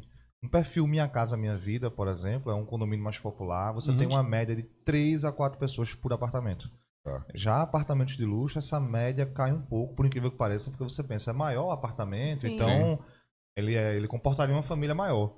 Não sei se são os meus clientes específicos, mas é, quem tem uma quantidade maior de pessoas é apartamentos tipo mais populares. E uhum. condomínio clube, inclusive, eu tenho condomínios clubes que absurdo, mas você vê um condomínio absurdo, eu digo assim, eu acho que talvez a convivência tenha que ser muito bem trabalhada para não ter conflito, né? Uhum. Então, cuidado dentro de casa com a família, com o animal, etc. Então, você vê sete pessoas dentro de um apartamento de 40 metros quadrados, você tem que. 40? É. Eu sei, é absurdo. Nossa, é, é um grande desafio. É. Tem que ser é. assim. É um desafio imenso. Tem que administrar bem, né? É, é novamente, não é um absurdo assim. O que eles estão fazendo. Absurdo é a, a atenção que você tem que dar para, sei lá, horários de, de, de, refeição, de dormir. Esse, esse, tipo de apartamento só tem um banheiro. Então, uhum. assim. É... Não, você tem que ter cuidado, não é pro seu cachorro não morder o vizinho, é não morder é alguém, alguém da família. De, é, alguém dentro de casa. E geralmente, eu não sei se isso é coincidência. Eu, novamente, como eu. Como são a gente é uma administradora, digamos assim, de pequeno para médio, para ainda tá, a gente tá engateando, mas eu não sei se isso é um padrão, mas coincidentemente também, geralmente quem tem uma quantidade grande assim tem gato. E aí qual o problema do gato em si? É que é o seguinte, o gato ele é uma figura, me corrija se eu estiver errado, aparentemente é um pouco mais independente do que cachorro. Então, você sai com o cachorro com a sua coleira para passear. Sim. Mas ninguém sai com um gato com a coleira. Você não, eu não imagino um gato usando uma coleira nunca. Só que como é que você faz o condomínio? Porque se o gato sai, vai para área comum, nem você mesmo vai saber onde ele fez a necessidade dele. Né? Então você tem esse tipo de problema em condomínio que você não pode soltar o gato simplesmente na área comum. Ele não pode ficar lá solto, etc. Isso daí o condomínio pode restringir, ó é obrigatório colocar a tela, Isso, etc, para que o gato exato. não saia. Aí você exato. cria um bocado de situação complicada. Um, eu já eu tive, né? Não, não durou isso. Mas a gente teve uma experiência com o Cinco que falou: não, não tem problema. Bota a coleira no gato. Até a gente na administradora ficou pensando, rapaz, eu nunca, nunca vi isso na minha vida. Eu não sei nem o que, é que eu vou recomendar pro cara desse. Usar uma coleira no gato. É, não sei se, é, se, se dá para passear. Eu, eu não sei nem se consegue. Eu, eu não isso. entendo de comportamento felino. Certo? Mas essa é uma decisão ou uma sugestão que eu nunca faria sem consultar um profissional de comportamento felino. É, com certeza. É. Eu nunca Perfeito. faria, nunca, nunca diria ah, para um condomínio. Esse, esse, é o problema. Às vezes você tem um síndico lá, inclusive até é, vou até defender. Não, não existe só o síndico carrasco. Às vezes o síndico quer resolver, ele só não tem conhecimento técnico. Ele tem boa vontade, ele tem né? Boa Mas, vontade. Uhum. Talvez aconteça isso. Ah, Deixa eu ver. Poxa, bota uma coleira aí, tenta, tenta agir com ele assim, sei lá, uma coleira aquelas que você solta e ele tem uma distância maior para o gato ficar mais à vontade, não uhum. sei. Talvez seja boa vontade, mas ele falhe na técnica. Deixa eu... Mas aí é, a gente entra num problema lógico, filosófico muito curioso, porque como o Bruno trouxe, é, eu quero terceirizar todos os problemas. Apesar Sim. da boa vontade desse personagem, de certa maneira, ele não está tendo nenhuma preocupação em aprofundar. Chama, vamos ter, pelo menos ter uma ideia de chamar um profissional que entenda do assunto para dar uma, uma opinião. Trazer uma luz. Uma sim. luz, porque assim, de senso comum, a gente já fez muita. aconteceu muita tragédia. Perfeito. Isso. Entendeu? Então, é, é, é, na figura, no papel que ele está desempenhando, é, as ações, a, a, as responsabilidades a qual ele está sendo atribuído, mesmo que seja decorrente de uma terceirização ele naquele papel, ele deve desempenhar, dizer assim, olha, eu, tenho, eu, sou, eu sou limitado em determinados assuntos. Para isso aqui é necessário que eu busque um profissional adequado e que me responda claro, essa muito pergunta importante. do que eu dizer, ah, vou pegar uma coleira de 50 metros quadrados, 50 metros de comprimento e só botar o gato e deixar ele correr. É. É, uma, uma, coisa que os, as administradoras deveriam começar a pensar, acredito eu, Sim. é que é o seguinte, é, o perfil do, do cliente delas, né? É cada vez mais pet friendly. Sim. Né? E isso vai demandar um, um conhecimento sobre comportamento animal. Então, talvez seja o momento das administradoras estar tá não só se munindo de informações e atualizações jurídicas, mas também comportamentais. Então você, não estou dizendo que seria razo, talvez, talvez dependendo do, do, perfil de um administrador até seja razoável isso. Sim. Mas é, não estou dizendo que seria o caso de ser, vamos contratar um consultor de comportamento. É, talvez a contratação pontual, sim. Não, não a contratação efetiva, efetiva né? não uhum. efetivar a pessoa no quadro. Mas você ter como, ó, temos um problema com o gato. Sim. E aí, dá para botar coleira no gato? Não dá para botar coleira no gato? Qual é a orientação mais adequada nesse Exato, caso, né? porque a partir do momento que eu começo a tomar decisões sobre o é, que vão afetar a vida, aí não estou falando mais da, da solução, porque muitas vezes a gente pensa na solução para os humanos. Sim, Mas sim. essa solução humana não resolve, ou não, ou não resolve, às vezes, o problema do animal, Acentua. ou, ou acentua, ou ele que não tinha um problema passa a ter. Passa a ter. Desenvolver Né? um determinado Desenvolveu- tipo de comportamento Exatamente. indesejado, né? Então, assim, vai chegar um. Se começar a buscar esse conhecimento, né, vai chegar um momento que ela não vai mais precisar de orientação. Você Sim. vai criar uma carteira de. um know-how ali que ela vai. Não, já temos aqui, ó, a linha guia aqui, ó. Se Sim. aparecer uma situação aqui, outra lá, a gente contrata novamente. Olha. Mas isso aí vai, vai Mas bem é, importante. esse é um ponto bem interessante que você trouxe, Diego falou, que é essa proatividade. né? Imagine você ter é, no, no condomínio inúmeros eventos que englobam essa questão pet e outros mais.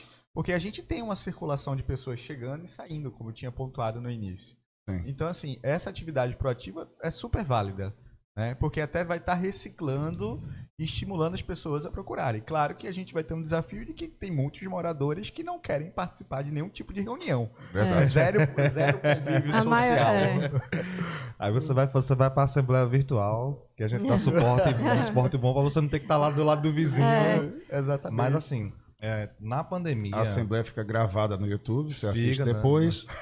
É isso, você vê com calma lá. Vê com calma depois. Não, mas você a gente tá rindo assim, mas é legal. O aplicativo Não. da gente, a gente volta lá, participa e tal. Então é bem. É quase Ah, um WhatsApp acho- interativo. Eu acho É bem espetacular, legal. até porque, lógico, tem muita gente que não participa de assembleias, reuniões, etc., porque Por não gosta. lá, assim. É. né? Tem gente que não participa porque não gosta do ambiente, das interações que podem não ser amigáveis. Tem gente que não participa porque nunca tem oportunidade. Sim. É, porque né? não pode. Porque não também. pode. Ah, na pandemia, por incrível, por incrível que pareça, eu comento isso direto, porque eu não esperava que eu fosse trabalhar tanto assim na pandemia, mas faz sentido, de fato. O pessoal ficou mais em casa, então a quantidade de conflitos que surgiram Nossa. Ah, certeza, foram é maior. absurdos assim. Então, eu tive alguns problemas com justamente essa questão de criação em condomínio, logo no início da pandemia, que todo mundo foi pego de surpresa, né? Algumas cidades tiveram lockdown, etc. E a galera ficou mais em casa e eu não sei se não sei se teve um estresse por conta do animal ou por conta da pessoa, não sei, mas enfim, a gente teve muito problema com pessoas com a eu não vou pra rua me expor à Covid e vou ficar dentro do meu condomínio com segurança, eu preciso passear aqui dentro, qualquer horário, etc. Não sei o quê. Então, quando a gente começou a ver uma grande enxurrada de ligações, de e-mails, do pessoal reclamando, eu sinto que doido, meu amigo, eu não sei o que é que eu faço. A, a gente procurou faculdades, foi até uma, uma pena isso, na verdade. Eu fui pessoalmente em duas faculdades e qual foi a minha ideia, né, no, no início? Era, ó, faculdade que tem curso de veterinária, no caso. Será que vocês conseguem fazer algum evento, por exemplo, num condomínio, e aí você, tipo, sei lá, um determinado dia, com distanciamento social, etc.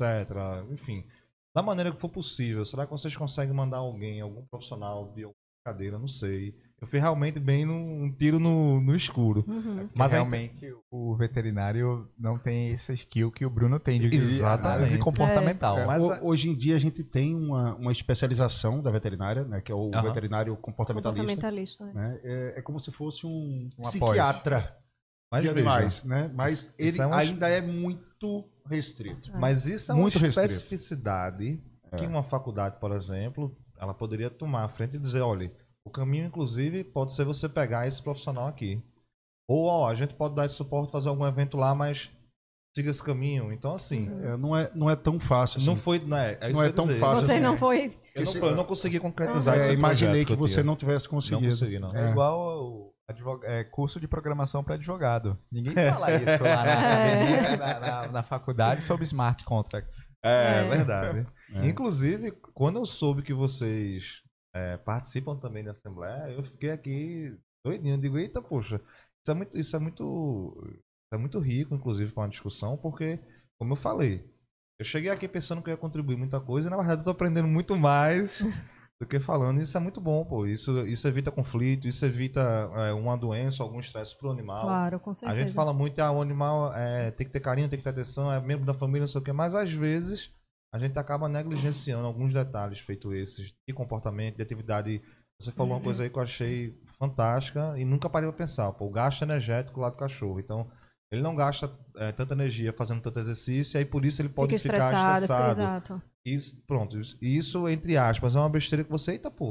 Você não é. se atentou a isso, você uhum. não conseguiu acompanhar. E, e isso, a, de repente, faz a diferença para a saúde do animal. o tutor tem conhecimento o que é gasto de energia e como promover, ele inclusive passa a entender que gasto de energia para deixar o, animal dele equilibrado e viver bem não é somente o gasto de energia físico. Né? Muitos, muitos pets, inclusive, se você tentar gastar toda a energia dele fisicamente, Sim. você não vai conseguir. Né? É o caso do cachorro do nosso amigo aqui. É, é uma raça que Ele é... falou de tantas atividades que eu fiquei doidinho. É, é uma raça só de escutar. É, é, uma raça que é conhecida certo. por ter um, um, um, potencial de energia absurdo, uma capacidade de recuperação muito, muito rápida. rápida. Muito, muito, é então, assim, você põe um cachorro para correr uma maratona, ele corre e volta cansado. Descansa três minutos. Três tá minutos, quando você olhar, ele tá com a bolinha na boca. É. Olhando para você. E aí, vai jogar? É. Então, se você não equilibrar o gasto de energia físico com o mental, você não derruba, não equilibra um cão desse. Imagine isso em um condomínio com, sei lá, três, quatro pessoas dentro de casa, você o dia todinho lá, você não tem esse conhecimento, o síndico não tem esse conhecimento. Isso. A administradora que era para estar preparada para dar um suporte para o síndico ou para os próprios condôminos não tem esse preparo. Imagina a quantidade de problemas que você. De conflitos que são gerados entre é. vizinhos e com o próprio animal, com a saúde é. prejudicada, porque ele não está tendo aquela atenção que ele deveria, né? Deixa eu fazer uma pergunta aqui para vocês. É, no caso do, da convenção e do regimento serem omissos, não tratam desse assunto de criação de animais. É, como é que o. Pouquíssimos o, tratam. Pouquíssimos tratam? Eu Exatamente. Acho eu não tenho, é a minoria. Eu não tenho, eu não tenho clientes que têm isso. Lá, eu tenho, lá no eu prédio conheço administradoras e tem clientes que têm. De tão raro que é. é, é então, geralmente, difícil. as convenções e, e os regimentos são é, omissos, né? Em relação... são bem. Geralmente, é porque é o seguinte, só criando uma diferença aí. A convenção, ela vai tratar, ela deveria, na verdade, porque às vezes isso não acontece, ela uhum. deveria tratar somente e unicamente da parte estrutural administrativa do condomínio. Tá. Só que como quem faz a, a, convenção do condomínio não é o condomínio, é a construtora, e aí a construtora não está nem aí, às vezes para cachorro ou não, enfim, ela uhum. quer comercialmente deixar atrativo para vender, ela sai falando o que ela quiser, do jeito que ela quiser e ponto final. E quando ela faz essa conversão, e aí isso é exigido né, pelo cartório para você dar entrada na documentação, para você criar o condomínio lá dentro daquele terreno, você tem que criar a convenção do condomínio. Uhum. Aí o que é que as, as construtoras fazem? Elas, dentro da convenção do condomínio, elas colocam um capítulo e botam lá o nome do regimento interno. Ah, Isso tá. é uma, uma aberração jurídica, Sim. porque regimento interno é uma coisa e convenção é outra. São documentos distintos, São documentos né? completamente distintos. A convenção é a parte administrativa, o que é o condomínio, o que ele vai ter, como ele vai funcionar. É, prazo de, por exemplo, síndico, ele, o mandato dele vai ser um ano, dois anos, etc. Tá. Parte administrativa. E o regimento interno são as normas ah, muito bom é esclarecer onde, isso. E aí é onde deveria ter a parte dos animais, e geralmente é quando tem, né? Você pode criar um animal, é tal porte, uhum. ou sair assim, assim, assim, pronto. Então, tem o básico uhum. lá, é o enxuga sola lá e te vira é o dia a dia. Mesmo. É o basicão mesmo. Então, assim, é por isso que Rafael falou uma coisa que é importantíssima. Vamos atualizar o regimento interno? Aí a gente, só, a gente só vai entrar em alguns problemas que é a questão de quórum, por exemplo. Para você alterar a convenção do condomínio, é muito difícil. Você tem que ter dois terços dos condôminos lá votando para alterar. Para você alterar o regimento interno, já é um quórum um pouco menor. 50% mais um você consegue. Mas ainda assim é um quórum alto. Alto, é. Aí, não deixa de ser qualificado, né? Isso, não deixa de ser qualificado. O que é que eu faço quando eu pego um condomínio do zero? Eu peguei poucos condomínios do zero, mas graças a Deus a gente conseguiu transmitir essa visão pro pessoal e, e todos deram certo. O que a gente fez? A gente pegou o condomínio que já foi entregue. Aqui está o condomínio. E a gente pegou também condomínios que a construtora fez, ó, essa aqui é a primeira fase e essa aqui é a segunda. Aí imagina a seguinte problemática. Se você aprova um regimento interno aqui, baseado no que esses moradores querem, quando a segunda fase entrar, que disser, não, mas eu queria assim, como é que a gente faz? Se a gente já, já, já... voltou no uhum. regimento interno. Sim. Se o coro vai ser mais difícil. Aí o que é que eu faço? O que é que a gente, que é que a gente recomenda, né? Cria um regimento interno provisório durante seis meses, durante um ano, para que você na prática vá testando as regras do condomínio, Bacana. veja o que é que você quer ou não. Por exemplo, hoje você pode ter um, uma Mas, ideia que os animais que até mais do que o que você quer ou não é se você funciona na prática. É, o que está dando certo ou não, né? o que não Isso. funciona. Ah, Inclusive com uma quantidade reduzida de, de condomínios inicialmente, Perfeito. é o que vai facilitar essa, é, esse experimento. Na prática. Ah, sim. Então, hoje, animais, é, você vai criar uma regra lá. Imagine você chegar e dizer: ó, o animal ele vai ter que seguir é, tal caminho, ele não pode, ele vai ficar aqui em tal horário, sei lá. Uhum. Enfim, você cria alguma regra lá para o, o pet lá. E quando a segunda fase chega, digamos que essa primeira fase não é tão amiga, não é tão pet friendly. Digamos que chega a segunda fase e diz: ó, a gente é pet friendly é, 100%. Imagina o choque se você já tiver aprovado definitivamente. Sim. Aí qual é o problema disso? É que é o seguinte Novamente, as leis elas deixam muito aberta a interpretação, a caso prático, etc. Então você não tem nenhuma lei no Brasil que diga é permitido interno provisório durante. Então você às vezes vai um pouco na prática e usando princípios, como o Rafael falou, constitucionais para dizer o que é que pode ou não pode. Uhum. Graças a Deus eu nunca tive problema com isso. Então todos então, uma, os condomínios uma... que eu implementei, eu uhum. criei regimento interno provisório o prazo que eu, que eu recomendei e seguiram foi de seis meses. Então eu passei seis meses com um aqui. Quando a segunda fase entrou, a gente passou mais seis meses. E eu já tive condomínio que é, foram quatro, 464 unidades. A primeira fase foram 200 e pouquinho. Então, assim, é muito complicado você aprovar uma regra para duzentas e tantas outras pessoas que ainda vão entrar. É muita gente pensando diferente. É muita gente que ou tem cão, ou tem gato, ou não tem nenhum, ou gosta, não, não gosta. gosta não, isso. Então a recomendação é fazer um regimento provisório para você tentar na prática ver o que funciona. No, ca no caso de, de um. É qual, é, qual é o dever que aquele.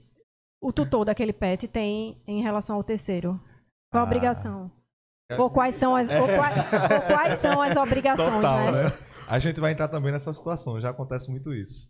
É, condomínio resolva, o condomínio vá atrás, o condomínio. Não, nessa parte aí. O, é, é, é, é interpartes. É. É o, o, o responsável do dano. Pelo, pelo animal ele tem que responder pelos danos causados né, seja, ao terceiro. Ou seja, isso, meu, isso. meu pitbull arrancou o retrovisor do carro do vizinho. Eu que, eu que, que lute. Que lute. É, eu que lute. Que vá lá e, e, vá lá e resolva. E, paga. Né? e melhore, como tutor. Aí o que é. Porque aí a gente entra na seara de. É, é, inicialmente conversar com ele, ó, teu pitbull arrancou o para-choque com o meu pneu do meu carro. Eu disse, não, tudo bem, eu vou ressarcir. Né? Onde é ah, eu... não vou ressarcir. Então você tem um judiciário para questionar e ter a paciência de esperar o ressarcimento. Mas sabe o que, é que acontece? O bom é quando o vizinho, o dono do pitbull faz assim: Ah, foi? Tá gravado? É o que eu ia dizer agora. Nossa, o que é, gravado, é sabe o que, é que acontece? Horrível. Acontece o seguinte com um condomínio muito grande. Às vezes o condomínio não tem orçamento para colocar uma câmera em cada, em cada esquina, né? esquina. né? É. Então o que é que o condomínio faz? Pontos principais. Só que o que é que a galera confunde? O cara chegou lá e, ó, tem um arranhão aqui, uma pata aqui de um animal. Foi, consequentemente, aparentemente um cachorro, um gato, enfim. Foi algum. Só, só tu tem cachorro no prédio, bicho. Não é isso? Vem aqui, vem aqui. Edson, tá aconteceu isso aqui. e eu quero. Né? Não, o pessoal faz o seguinte: eu quero acessar as câmeras para ver. Aí o que é que o síndico faz? Ó, infelizmente, nesse ponto aqui, a câmera não pega. Então não tem como te dar, porque simplesmente não, não tem gravação. Aí o que é que uhum. o cara faz? Se o condomínio não sabe quem fez, então o condomínio que arque. Isso acontece muito, muito. É, gato às vezes está solto, então faz alguma necessidade em cima do carro do morador. Isso. O morador está viajando. O sol lá, é, em contato com as fezes, ela, ela passa a é. pintura, ela, ela entra no, no carro, ela passa o verniz. E aí o, o cara faz. Cadê a filmagem? Será que não foi um pombo? Não é isso? É. Mas aí qual é o X da questão? Mas e é aí é isso. é bom deixar claro. O condomínio, ele não vai ser responsável por isso. Condomínio diferente de um shopping, diferente de um estabelecimento comercial. Mercado. Isso. Ele não tem o dever de vigilância, a não ser que ele expressamente diga isso em convenção ou regimento interno. E ele não é um, um, um estacionamento comercial que é dado né, em, como atrativo para você visitar uma loja e, e, você ter acesso aos produtos. Então, assim, é diferente. Condomínio, como o próprio nome diz, é uma coisa comum entre partes. Então, você está lá, não é um fim comercial e você não tem como culpar o condomínio. Para o condomínio pagar algo feito por algum animal no condomínio, mesmo que não ache, enfim, o condomínio vai pagar quando ele, isso não só de animais, mas de um modo geral. Quando ele tiver uma conduta ou uma omissão, né? ele tiver um, um ato ou uma omissão antiurítico que gere dano e que existe um nexo de causalidade entre um e outro. Uhum. Então você não tem como ter isso com um animal que arranhou um carro e só porque a câmera não pega lá no carro do, do abençoado de Deus lá, que foi justamente o carro dele. Então, tem o condomínio tem câmera em tudo que é canto. Mas o cara, é às certo. vezes. É certo, é, naquele mas, mas, canto. Mas você, mas você, me deu uma ideia Aí, brilhante agora. Ca... Que é próximo, uhum. próximo apartamento que eu mudar, eu vou. Um dos quesitos vai ser. Deixa eu ver as câmeras da minha garagem. as posições, né? Da minha garagem. Deixa eu ver aqui é. como é que pega aqui. Porque... Exatamente. E nesse caso, então, o condomínio fica no prejuízo? Infelizmente. Fica no prejuízo. O condômino. O condômino. É, o condomínio, o não pode se responsabilizar por Que teve não, o, carro, o carro. Não agiu com dolo, com omissão, com ato. Uhum. Então ele fica. E aí é o problema. E quando ele fica no prejuízo, ele vira inimigo da gestão. E aí ele persegue o síndico, persegue a administradora. Eu já tive gente que ligava lá quase todo dia. Realmente não vai pagar meu carro, não. Mas olha, infelizmente, você realmente. Pensa direitinho, vou processar. Eu disse, olha, é um direito seu. Eu não recomendo, eu recomendo que você primeiro procure uma consulta para você ver se vale a pena. Mas não é melhor vocês pagarem logo, não, não sei o quê. Foi só 70 reais o arranhão. Então não é o valor. Se eu pagar você, vou ter que pagar para todo mundo. É. Aí abriu um precedente. É. É, no caso, o que é que as, as, o regimento interno eu aprendi isso mais hoje, né? A diferença de convenção e regimento. regimento. É. O que é que o regimento interno ele pode tratar e o que é que ele não pode tratar nessa, nessa questão de, de criação de animais de estimação? É, ele, ele, vai, ele vai ter que seguir a, a, aquela questão do que é que é limitar a, o direito de propriedade e o que, é ou é, que é regulamentar. São, o problema é esse, é tipo assim, toma aqui no teu colo. Tu não pode seguir esse caminho e tem que seguir esse. O que é uma coisa e o que é outra aqui, ó, interprete, veja. É uma, é uma ordem muito subjetiva. É. Né? Não tem é. nada assim que é, seja. Eu acredito que a, a, a, restrição assim mais evidente seria animais silvestres, animais selvagens. Né? Mas eu já tive casos. Não, eu vou falar de muito é, caso aqui. Realmente. Imagina o seguinte. Imagina no leão, né? Não é isso? Mas aí, sabe qual é o problema disso? É que é o seguinte. Chega o STJ e o STJ não diz o condomínio não pode proibir cachorro. O STJ diz: o condomínio não pode proibir animais domésticos. Ponto. Beleza. Aí você entrou, não, um animal peçonhento, um animal silvestre, um animal Beleza. Se o IBAMA, que é o responsável por dar aquela licença de criação para o cara, libera uma ave específica, uma cobra, não sei, algum roedor, para que o cara crie dentro de casa. Então ele está lá registrado, ele está lá com a plaqueta, ele tem tudo. Não é um animal doméstico, é um animal silvestre, sei lá. E aí, o condomínio pode proibir ou o condomínio não pode proibir? O condomínio não pode proibir. Exatamente. Não pode, né? Não pode proibir. Mas a gente você... volta ao tema do direito de propriedade. Isso. É, é, é, meio complicado em algumas situações, porque a gente justamente esbarra com isso. A gente esbarra também, inclusive, claro. Você vê o cara lá, ele tá com um animal silvestre lá, é, o pessoal às vezes cria co cobra, e a criação de cobra é muito complicada porque. Lagartos também. Isso, isso. Porque eles têm que ter uma temperatura ambiente lá para. O próprio corpo deles, se não tiver essa troca de temperatura, ele se regulamenta é, errado, né? Ele, ele, ele gera a própria temperatura, então ele gera errado. E aquilo faz mal para o animal. Então, às vezes, você tem um cara que está dentro de casa, ele está lá com aquele animal lá, e ele não tem o registro do IBAMA, ele não tem a permissão, etc. O que é que o síndico deve fazer? Ou algum vizinho? Denúncia. Sim. Liga lá pro Ibama, é algum centro é, de zoonose, enfim, ele vai lá e, e vai atrás. Aí qual é o outro problema?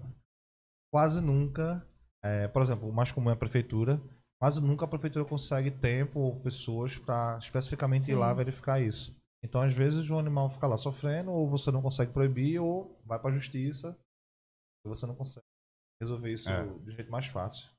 Bora entrar num assunto bem polêmico. Num caso concreto, é, por exemplo, um cão que já é idoso, né, um cão que já é idoso, já passou por vários, várias situações de trauma, enfim, perdeu o tutor, é, mudou de ambiente, mudou de, de, de casa para um apartamento, enfim. E tem uma, uma, certa ansiedade de separação. Ele chora muito, late muito certo. quando está sem o tutor. Nesse caso, qual é o tratamento que o condomínio pode dar? Ele não pode simplesmente chegar, ele, ou ele pode chegar e dizer, olha, se desfaça do seu pet. Nós aconselhamos que você, é, tipo, entre aspas, dê destino a esse pet, porque ele não está sendo bem-vindo aqui. Isso é um caso concreto, né, de um, um tutor que é da BT Pet, enfim, e que ele tem se deparado com esse problema. Ele até te procurou, não foi, Bruno, para conversar? Foi. A gente até pediu para ele gravar um vídeo, mas ele estava no corre-corre e não conseguiu. Mas é um caso que preocupa bastante, né? Porque é uma dor Sim. que ele sente e realmente não tem conversa. Já tentou conversar com sim, não tem diálogo, não tem, pronto. É, a gente quer tá dizer, né, é, é, deve haver o um diálogo, né? E assim, o acompanhamento de um profissional para tratar. Acho que para dirimir, tentar dirimir esse conflito, né? Exatamente. Até. Mas aí vai ocorrer de que o, o, o tutor do pet procure o judiciário para garantir o direito de, de ele permanecer com o animalzinho. Então, só pela via judicial. Provavelmente, Provavelmente, nessa situação Provavelmente. extrema que se encontra, vai descambar é na questão judicial. Qual, qual, o problema? A gente volta para o Código Civil. A questão do sossego, a lei do sossego e tal. Então, vai haver uma ponderação. Mas existe a questão de que é um animal traumatizado que precisa de um acompanhamento especializado, que está sendo. Tá, e foi demandado para isso. Né? Então, é, deve haver um bom senso do, do pessoal lá né, para dizer, olha, realmente é uma questão que a gente está cuidando para que se reverta. Uhum. Vai se reverter. O acompanhamento, o, o, tutor ciente disso, trabalhando conjuntamente com o orientador para resolver isso. Mas o condomínio... Não pode jogar para terceiro. Isso. Mas o condomínio, ele, ele tem essa prerrogativa de simplesmente... Não é simplesmente, mas ele consegue sim. Consegue. É, infelizmente, ou felizmente, enfim, depende de quem esteja na situação, também não, não vou dizer o caso. Você me falando aqui, eu sei que é um caso triste e é. terrível. Mas assim, nesse caso, inclusive, o condomínio ele consegue seguir nos procedimentos, etc. Não é simplesmente chegar lá e dizer, ó, a partir de amanhã, a partir de amanhã o cachorro está aqui. Não é assim, ele tem que seguir os, os procedimentos. Quais são? Ah, o condomínio vai mandar uma notificação, o condomínio vai mandar uma multa, o condomínio vai gerar uma situação de reincidência e aí, por último, ele processa. Ah, Diego, ele não pode processar direto. Não.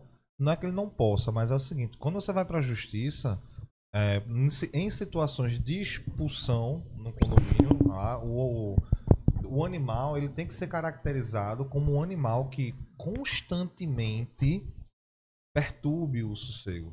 Não é tipo uma perturbação eventual. Uma coisa é um cachorro latir algum dia, algum, alguma situação. Então, uhum. Então na justiça ele vai ter que provar, o condomínio vai ter que provar que aquele animal ele realmente perturba o ambiente. E quem perturba o ambiente não perturba um dia na semana, um dia no mês, perturba é constantemente. constantemente. E qual é a prova? Constantemente, notificações, multas. Então, ele, qual é a minha sugestão nesse caso? Tentou conversar com o condomínio lá, com o síndico, não conseguiu. A administradora não trabalha para o síndico. Ela obedece o síndico, mas ela trabalha para o condomínio. Então, procura Perfeito. a administradora, conversa com ela lá. Não resolveu também, então infelizmente tem que ir para a justiça. Entre primeiro. Entre primeiro, não Isso, espere ser demandado, não espere né? Ser demandado. Você entra primeiro e aí qual é, qual é a situação que você vai explicar na justiça? Qual é a sua linha de defesa, sua linha de raciocínio? É justamente isso. Do mesmo jeito que um ser humano, por exemplo, passa por determinados traumas e tem que ter atenção, o animal ele também pode passar por determinados traumas e aquele animal é uma, uma figura familiar para aquela pessoa que está lá e ele precisa ter um tratamento, etc. E aí ele vai ter que comprovar esse tratamento com algum profissional e esse profissional ele vai emitir eu, eu não sei se o nome certo seria parecer, né? Ou, ou um laudo. Enfim, ele vai emitir um documento dizendo que a condição do cachorro é X, que aquele, aquele cachorro precisa de atenção tal, que provavelmente num período de, não sei, um tratamento de seis meses, um ano já traga alguma melhora. Sim. Ele não vai dizer exatamente cachorro vai se curar em três meses, isso não existe. Mas ele tem que gerar uma perspectiva. A é, perspectiva Esse... ela, vai, ela vai ser mais ou menos uhum. tal. É, é, difícil gerar a perspectiva. É eu imagino. Porque vai depender de cada indivíduo, né? Eu imagino. Vai, vai depender o... qual é o comportamento que estamos falando. Né? Porque, às vezes a gente está falando aqui, o cachorro late pra caramba. Eu posso citar assim rapidamente umas, uns 10 motivos que geram o cachorro latir pra caramba. Né? A segunda coisa que a gente vai analisar é há quanto tempo esse problema está cometendo aquele indivíduo. Tá? Então, no caso deste indivíduo em específico, né, desse cãozinho do, do, do, associado da BTPET que a Bela trouxe, é, é um, um cãozinho que passou por uma série de problemáticas e não teve a oportunidade, e aí é bem importante, você tutor que está assistindo, não teve a oportunidade de ser treinado para ser emocionalmente independente. Certo. Tá? Que é uma das primeiras coisas. Você, você pegou um cão, não interessa se é adulto, se é filhote, se é filhote é mais fácil de fazer. É, mas você pegou um cão adulto, adotou, tem que ter o mesmo cuidado, até porque os cães adotados têm uma grande tendência a criar hiperapego com seus tutores, tá? porque tudo que é bom para o cão, ele vê como um recurso. Ele vê como um recurso para ele. E o cão adotado, muitas vezes que veio de uma condição de rua, né, depois passou por ONGs, etc., que não são ambientes legais para os cães, é. tá? É, às vezes é até pior que a rua. Incrível que pareça. Né? Então, ele quando eu chega. Não, eu não sabia dessa é, visão. Às vezes, quando bom. ele chega num ambiente onde ele tem, cara, aqui é o paraíso, ele começa a desenvolver uma série de comportamentos não desejados, né? como é, possessividade, territorialidade e apego com os tutores, ou com um dos tutores da casa. Então, trabalhar a independência do teu cão para que ele não venha passar pelo mesmo mal que esse cãozinho está passando, é importantíssimo. Se o cão já desenvolveu, e aí o que a gente chama de síndrome de ansiedade de separação, ou bem comum, todo mundo comentando agora durante a pandemia, Sim. porque realmente foi um, fomos pegos aí de surpresa, nos encontramos numa situação que não sabíamos como lidar, como agir, com tanta coisa para resolver, para se ajustar, é, pessoas que inclusive já tinham cães. E tem aqueles que eu digo que são os filhos da pandemia. É, é outra história. Né? O cara nunca teve cão, pegou um cão durante a pandemia, por N motivos. Não tô nem, nem falando nem contra nem a favor dessa pessoa. Né? É, mas tem aquelas pessoas que tinham cães. Seus cães tinham uma vida normal, só que do dia para noite, o cachorro encontra-se num cenário que ele sempre desejou. Você não sai de casa. É. Você tá não sai de 24 casa. 24 horas por dia com o é. E aí, assim, aí também tivemos um, uma quantidade de cães é, é, com sobrepeso muito grande. Não só porque estavam praticando menos atividade física, mas também, mas também porque né? estavam sendo mais mimados pelos tutores. O tutor estava mais tempo em casa, tá, dava mais tempo também, mais oportunidade de dar aquele petisquinho, petisquinho verdade. Né, fora da ração. Então, quando essas pessoas começaram a esboçar uma vida mais próxima do normal, né, os cães piraram. Piraram. Só que existe um pirar que é assim, poxa, existe um hiperapego forte ali, precisa ser trabalhado. Beleza. E existe o que é realmente o um diagnóstico de síndrome de ansiedade de separação. É uma coisa mais forte. Tá? É o hiperapego que gera um sentimento de angústia. Tanto que tá, pra, tá, tá se conversando aí para se mudar de nome. Né? Para deixar de se chamar síndrome de ansiedade de separação, mas da angústia da separação. Porque o, o sentimento é exatamente esse, né? De dor. A gente fala que é uma dor na alma. é uma angústia, né? Que nos seus níveis mais elevados pode levar até a automutilação né? do cão. Esse indivíduo que está diagnosticado com angústia de separação, ele inclusive não pode ser acompanhado somente por um adestrador. Hum. Tá? O trabalho do adestrador é fundamental, mas ele precisa de acompanhamento do psiquiatra canino que é o, o veterinário comportamentalista. Porque só ele vai poder prescrever Poxa, muito bom drogas. Isso. Tá? Só ele vai poder prescrever uma droga para esse cão. É como se fosse um, uma pessoa que está com é, síndrome da ansiedade.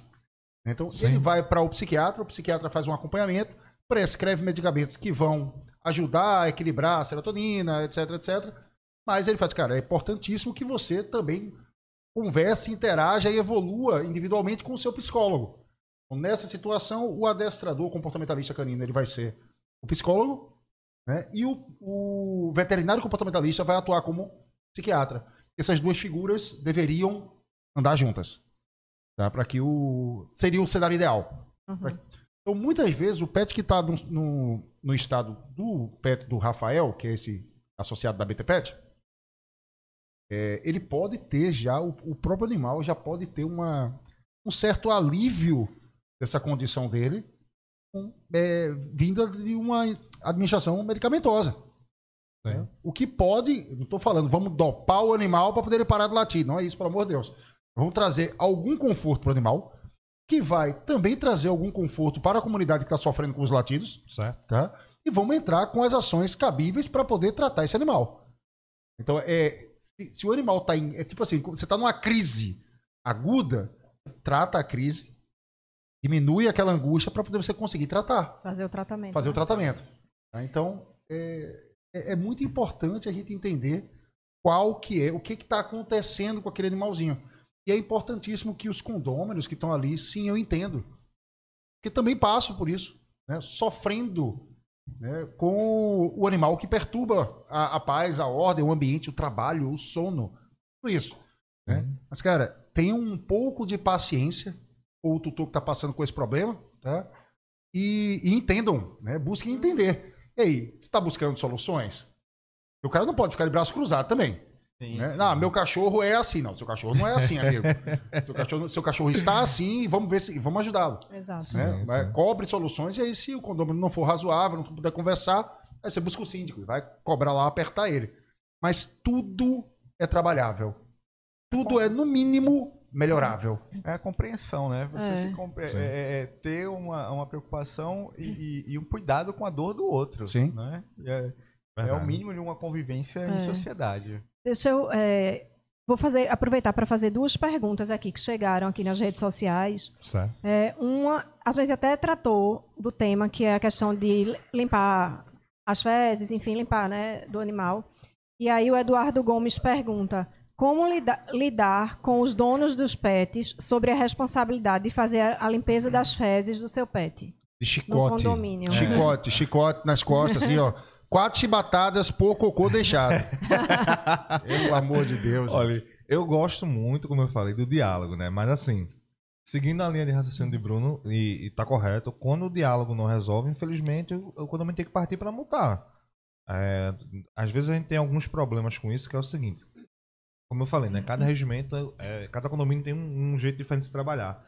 Então você vê que tem condomínios que o regimento interno diz o seguinte: obrigatoriamente você tem que dar uma advertência. Você não pode chegar e multar logo. E depois, você, aí tem uns que dizem, na segunda, ou seja, na reincidência, você pode multar. Tem outros que dizem, tem que dar três advertências. Pra na quarta. Não tem, é, não, tá, tem, não regra. tem, regra. É o que é o, o, o, Código Civil deixa aberto para que o, o condomínio decida. O que é que eu recomendo sempre para meus clientes? Que a, a, a, o condomínio não é administrado só pelo síndico. O síndico, evidentemente, é o responsável civil e criminalmente pelo condomínio, mas o síndico também conta com a ajuda do conselho fiscal, conselho consultivo, algum outro tipo de conselho, tipo de, de PETs, de festas, etc. É uma equipe multidisciplinar. Né? Isso, né? ele conta com a, com a sua equipe lá. Então, uhum. o que é que eu recomendo nos meus regimentos internos, nos clientes da gente? Ó, existe a possibilidade sim de dar multa direto, mas isso vai ser analisado pelo colegiado e votado com suas justificativas. Porque aí o que acontece? Situação 1. O cara foi descuidado, o cara, sei lá, tava conversando com alguém, o cachorro foi aqui rapidinho, ele fez um xixizinho, ele nem viu. Isso uhum. pode acontecer sim. E acontece, isso não é nenhum absurdo. Às vezes, sei lá, pronto, duas, duas pessoas vão descer lá juntas para conversar, para caminhar, para correr no condomínio com o animal. E aí elas estão lá conversando, tá aquele papo legal e ele tá aqui do lado, você nem viu. Ele fez. Então, assim, você não vai. Eu não acho razoável você dar uma multa para uma pessoa né? dessa. Agora, você tem um cara que ele, só, ele, já, ele já desce sem saquinho. O condomínio não tem o totem lá de, de ir lá. Então ele já, aquele cara ele já, já é reincidente, ele já, ele já tem uma figura diferente no condomínio. Então, nesse caso, infelizmente, eu sou a favor do, do chicote em forma de uma é, multa bem cara. É, porque você só sente quando é, pesa no bolso. Só. É, não tem o que fazer. É... Não tem o que fazer. Um, um, algo, eventualmente, pode acontecer com qualquer um, gente. É. Qualquer claro. um. É tá? diferente. É diferente. Aconteceu comigo, não faz muito tempo. Eu tava no corredor com o meu cão e fizeram uma manutenção no elevador. Certo. E aí essa manutenção do elevador trouxe um, uma reprogramação do elevador que ficou com uma falha. Ele quando chegava no andar, ele ficava com a porta aberta. Eita. Ele ficava com a porta aberta lá naquele andar em que o elevador se encontrava. Quando durante toda a minha residência ali, ele abre a porta, você sai do elevador e ele fecha a porta. Ele tem que ficar fechado. É, ele deveria ficar fechado, inclusive, né? Até por limpeza também e tal. Ele não Exato. tá recebendo. é, E aí, assim, eu saí com meus cães do elevador e geralmente eu saio e tiro a guia ainda no corredor. Certo. Por uma questão que eu sei que eles vão entrar, vão Eita, e água tava e aberto o elevador. Aí eu- ficou, ficou aberto. né? Meus cães são muito dóceis. Peguei, abri, fui entrando. E nisso, daqui a pouco eu virei e um deles estava de frente pro elevador. Entendi. Ele disse, Ragnar, vem. Ele veio. Mas Ele você já não viu. tinha entrado e feito o xixi. Ele já- Aí você E vai, montar, você vai montar isso? Não, pô. elevador é extremamente possível de um cão entrar para fazer xixi. Por quê? Porque vários cães tomam aquele, aquele veículo ali, né? Entendi. Aquele- né? E aí ele muitas vezes está ali marcando presença, marcando território. Aí vai. Mandando uma mensagem. Mandando uma mensagem, ligando, deixando um bilhetinho, né? Vamos Tem se encontrar lá um, atrás. tem um namoro com a E eu vou dizer, eu vou, pessoa. eu vou dizer por experiência própria. Essa mocinha aqui, é, Ela já virou a carinha assim. ela, ela, ela já ela ia descer para passear, entrava no elevador e cheirava, cheirava, fazia xixi. Aí o que é que eu Certo. já fiz várias vezes? Volta, interrompe a porta, interfona, interrompe, eu boto o lixeiro, qualquer coisa na porta, vou em casa, pego o produto de limpeza. Eu já Perfeito. cansei de fazer isso. Mas você Já é uma fiz isso. condômina consciente. Nossa, eu até digo, Tem digo- gente que ou não vê ou não tem consciência. não, mas eu, isso aí eu já Não, no meu limpar caso- elevador, acho que eu já fiquei expert em limpar elevador, porque No meu caso, eu não vi, né? E aí passou despercebido. Aham. No dia seguinte, Tinha reclamação lá. Não, a, a síndica, super cordialmente, falou pra mim, Bruno, ó, aconteceu um incidente, teu cachorro, aquele pretinho, fez um xixi no elevador. ele chega a levar um susto, né? Levou um susto. né? Você não Mas aí, esperava. eu- você- eu- é, É. mas aí eu parei, analisei o discurso dela, né? Assim, ela sabia qual cachorro meu fez isso? Eu falei assim, então você viu. Não é possível, ela né? fez, vi. Digo, na câmera? Ela fez, foi. Digo, em que momento isso aconteceu? Só pra poder eu ficar atento, né? E, cara, tão difícil, né? Você no elevador com o cachorro, o cachorro fez xixi, você não viu? pois é. né? Vá ao médico. É, né? Mas não. Aí ela fez, não, Bruno, foi um O momento que né, e tal. a porta ficou aberta e vocês tinham voltado de um passeio. E aí ele entra no elevador muito rapidamente, faz aquele xixichinho de quatro gotinhas e sai. Foi, foi um. Mas uma- só um WhatsApp. Foi só um WhatsApp. Foi, Foi, é, Foi. foi só uma mensagem rápida. Amanhã, né? às 7 horas. Eu tenho uma Aí história eu, muito é, engraçada. Pedi desculpas, né? Isso. Pedi desculpa, pô, mil, mil perdões, né? Não limpei porque não vi. Ela disse, não, Bruno, a gente sabe disso. Veja a fiquei atento. importância de uma síndica que sabe tratar, tem um tato para ir conversar com a pessoa, ao invés de alguém que manda logo a advertência, Sim. Uhum. manda logo uma multa. Veja como é diferente Que não o diálogo. diálogo. A né? questão É. da, também da que cada vez mais se debate hoje em dia, graças a Deus, da comunicação não agressiva. isso. Sim, sim, sim. né? sim. Você tá querendo, você tá, sim, você tá dando um puxão de orelha na pessoa, mas você parte do princípio que aquela pessoa não fez aquilo por mal, Sim, sim, sim. né? sim. Então assim, cara, va- vamos, vamos tomar consciência de que isso aqui é uma problemática, né? porque como no meu caso eu não tinha a consciência. É, vamos tomar consciência. Beleza, ela não teve que dizer nada do tipo é, que isso não se repita, né? Uhum. É, eu, eu, Que é eu bem, falei que é bem assim- chato, né? Eu Bem que, falei, chato, é, é. eu que falei assim, cara, pelo amor de Deus, não vai mais Já acontecer. soa eu como um tom de ameaça, né? Que isso não, se Não. repita. Ah, isso, isso daí não cabe nem um- uma advertência nem verbal, é, é, é justamente uma conversa. É uma situação excepcional, fora Sim, do sim, controle. sim, sim. né? Imaginar que ele tá Exatamente. a porta aberta e Exatamente. Você queria, vai, queria contar um, um Ah, eu um tenho uma caso, história né, engraçada, É. engraçada. Minha cunhada tem um, um pug chamado Sabão.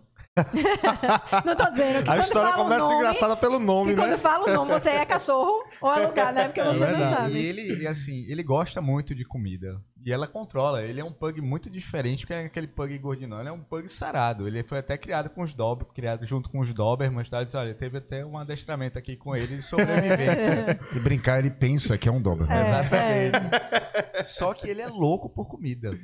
E, e, assim, de uma desses, desses descuidos dela, ela tava conversando com a vizinha.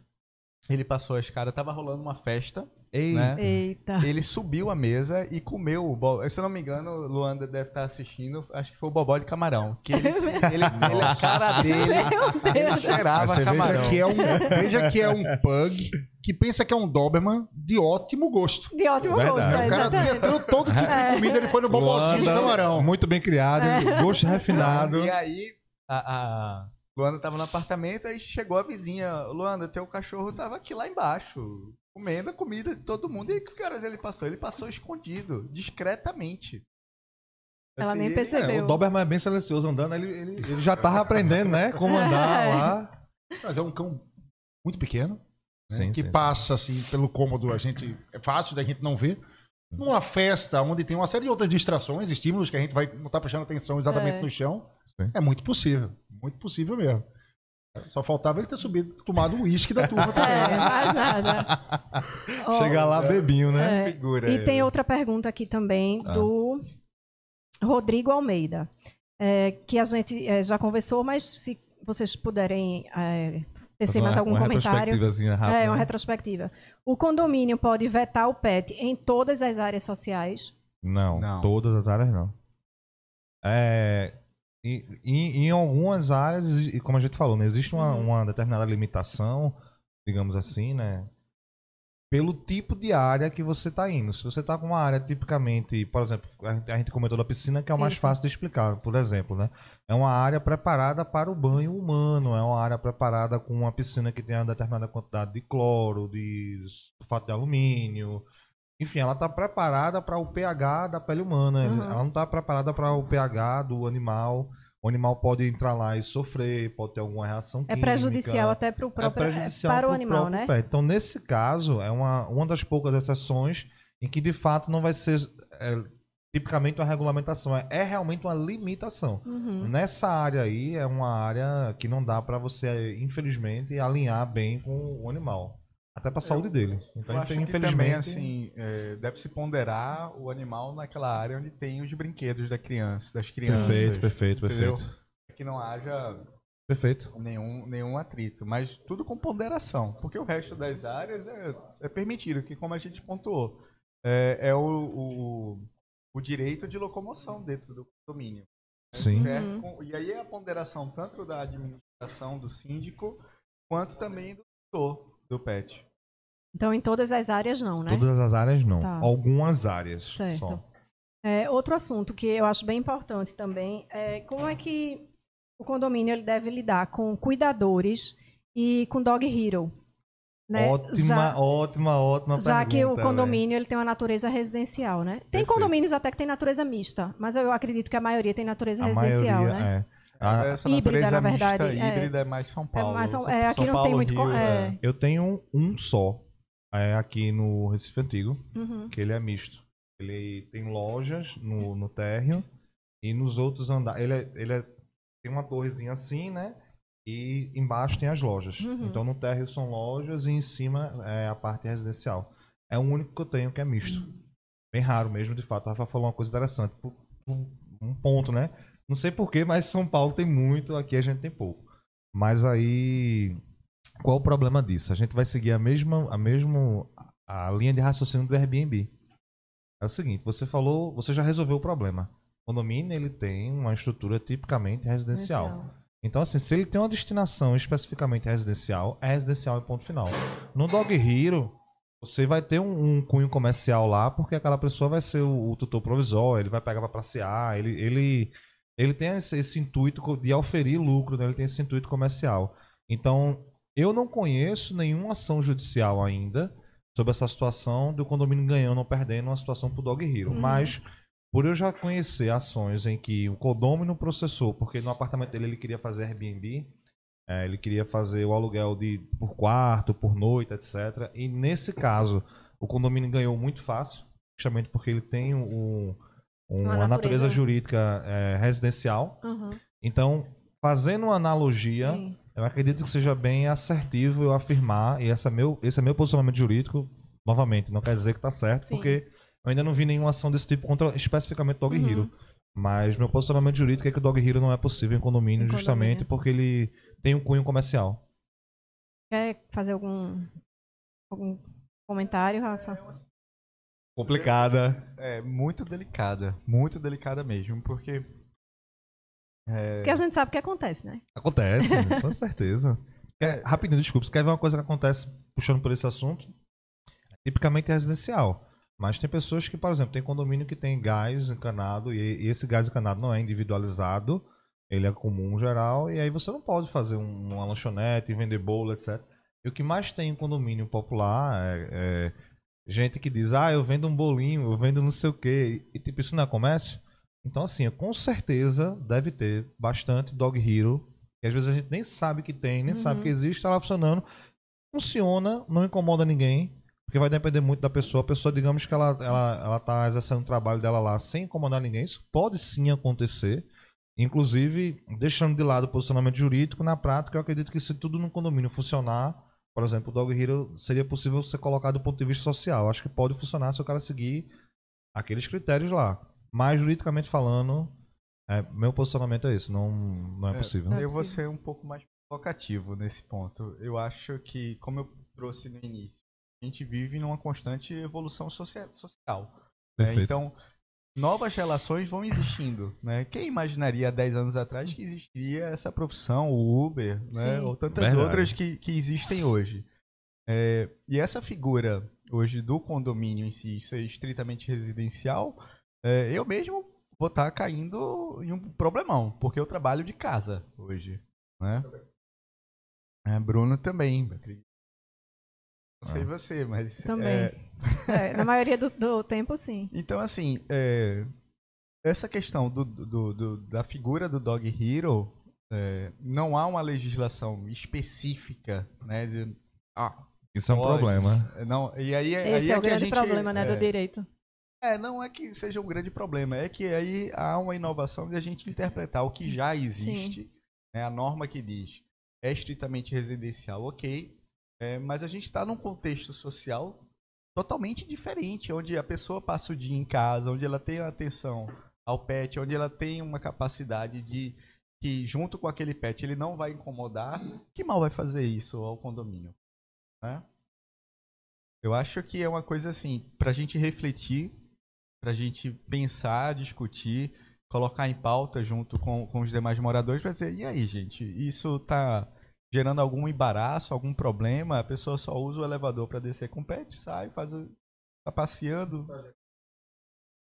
É, muito bem colocado. Até mesmo essa pessoa que faz, porque lá em casa eu, eu e eu e Raíssa a tá gente gosta de cozinhar também. Então, por, pelo fato de a gente gostar de cozinhar e receber as pessoas, a gente vai ser penalizado. Uhum. Eu acho que Agora. cabe a gente, principalmente ao operador do direito nessa situação, tem uma, uma interpretação mais adequada à realidade. Adequada à realidade social, uhum. que é exatamente essa questão do nosso convívio e ter a percepção de que essa figura do Dog Hero é possível, no meu ponto de vista, é possível. É possível, porque é, toda, como a gente falou no início, a interpretação literal, o rigor da lei, ela é prejudicial à nossa convivência. Né? Então, eu acredito que é, dentro de uma, uma ponderação é possível que um profissional dentro de uma, um imóvel, de um condomínio vertical, horizontal, sim, uhum. é, esse profissional do Dog Hero. Mas que... aí vai a recomendação. Atualiza o regimento interno. Sim. Eu, eu Diego, eu vou, eu, eu continuo sendo provocativo. É, eu acredito que tudo bem que é, no regimento está proibitivo, mas é aquela coisa de interpretação, porque veja, Vou trazer uma coisa que Sim. não tem nada a ver com pet, mas é uma discussão e, uma, e houve uma evolução da sociedade isso. A questão da, da, da oficialização do, das relações homoafetivas, o casamento. O Código Civil e a Constituição não falavam expressamente Sim. disso. E há uma interpretação hoje né, é, é, elástica e, ampliativa sobre o conceito de relacionamento. Entendeu? Uhum. E ainda mais, numa relação ainda mais abrangente hoje.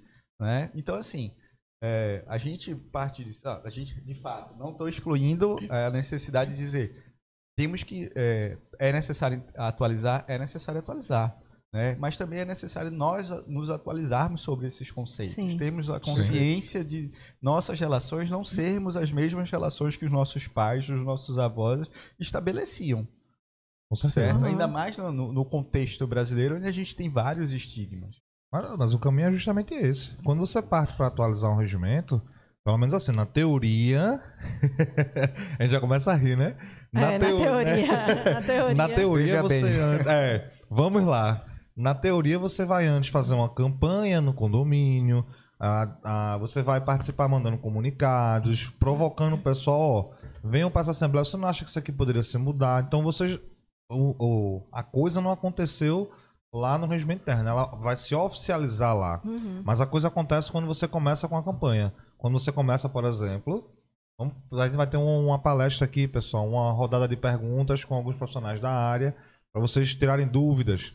Então, às vezes, você tem algum determinado preconceito ou você não aceita bem. É, aquilo porque você não conseguiu nem entender. Você nem conhece o outro lado, né? A realidade, a, né, a realidade do outro lado, da outra parte. Uma coisa nada a ver. Mas aí pegando esse gancho também de tentar uhum. trazer, contextualizar para a questão do animal lá. Pronto, hoje em dia a gente tem condomínios que tem portaria virtual. Quando a portaria virtual chegou aqui, no Sul já chegou muito mais tempo, mas quando a portaria virtual chegou aqui, eu participei de congressos que o pessoal perguntava, isso dizia, ó, oh, e como faz se acontecer algum assalto lá?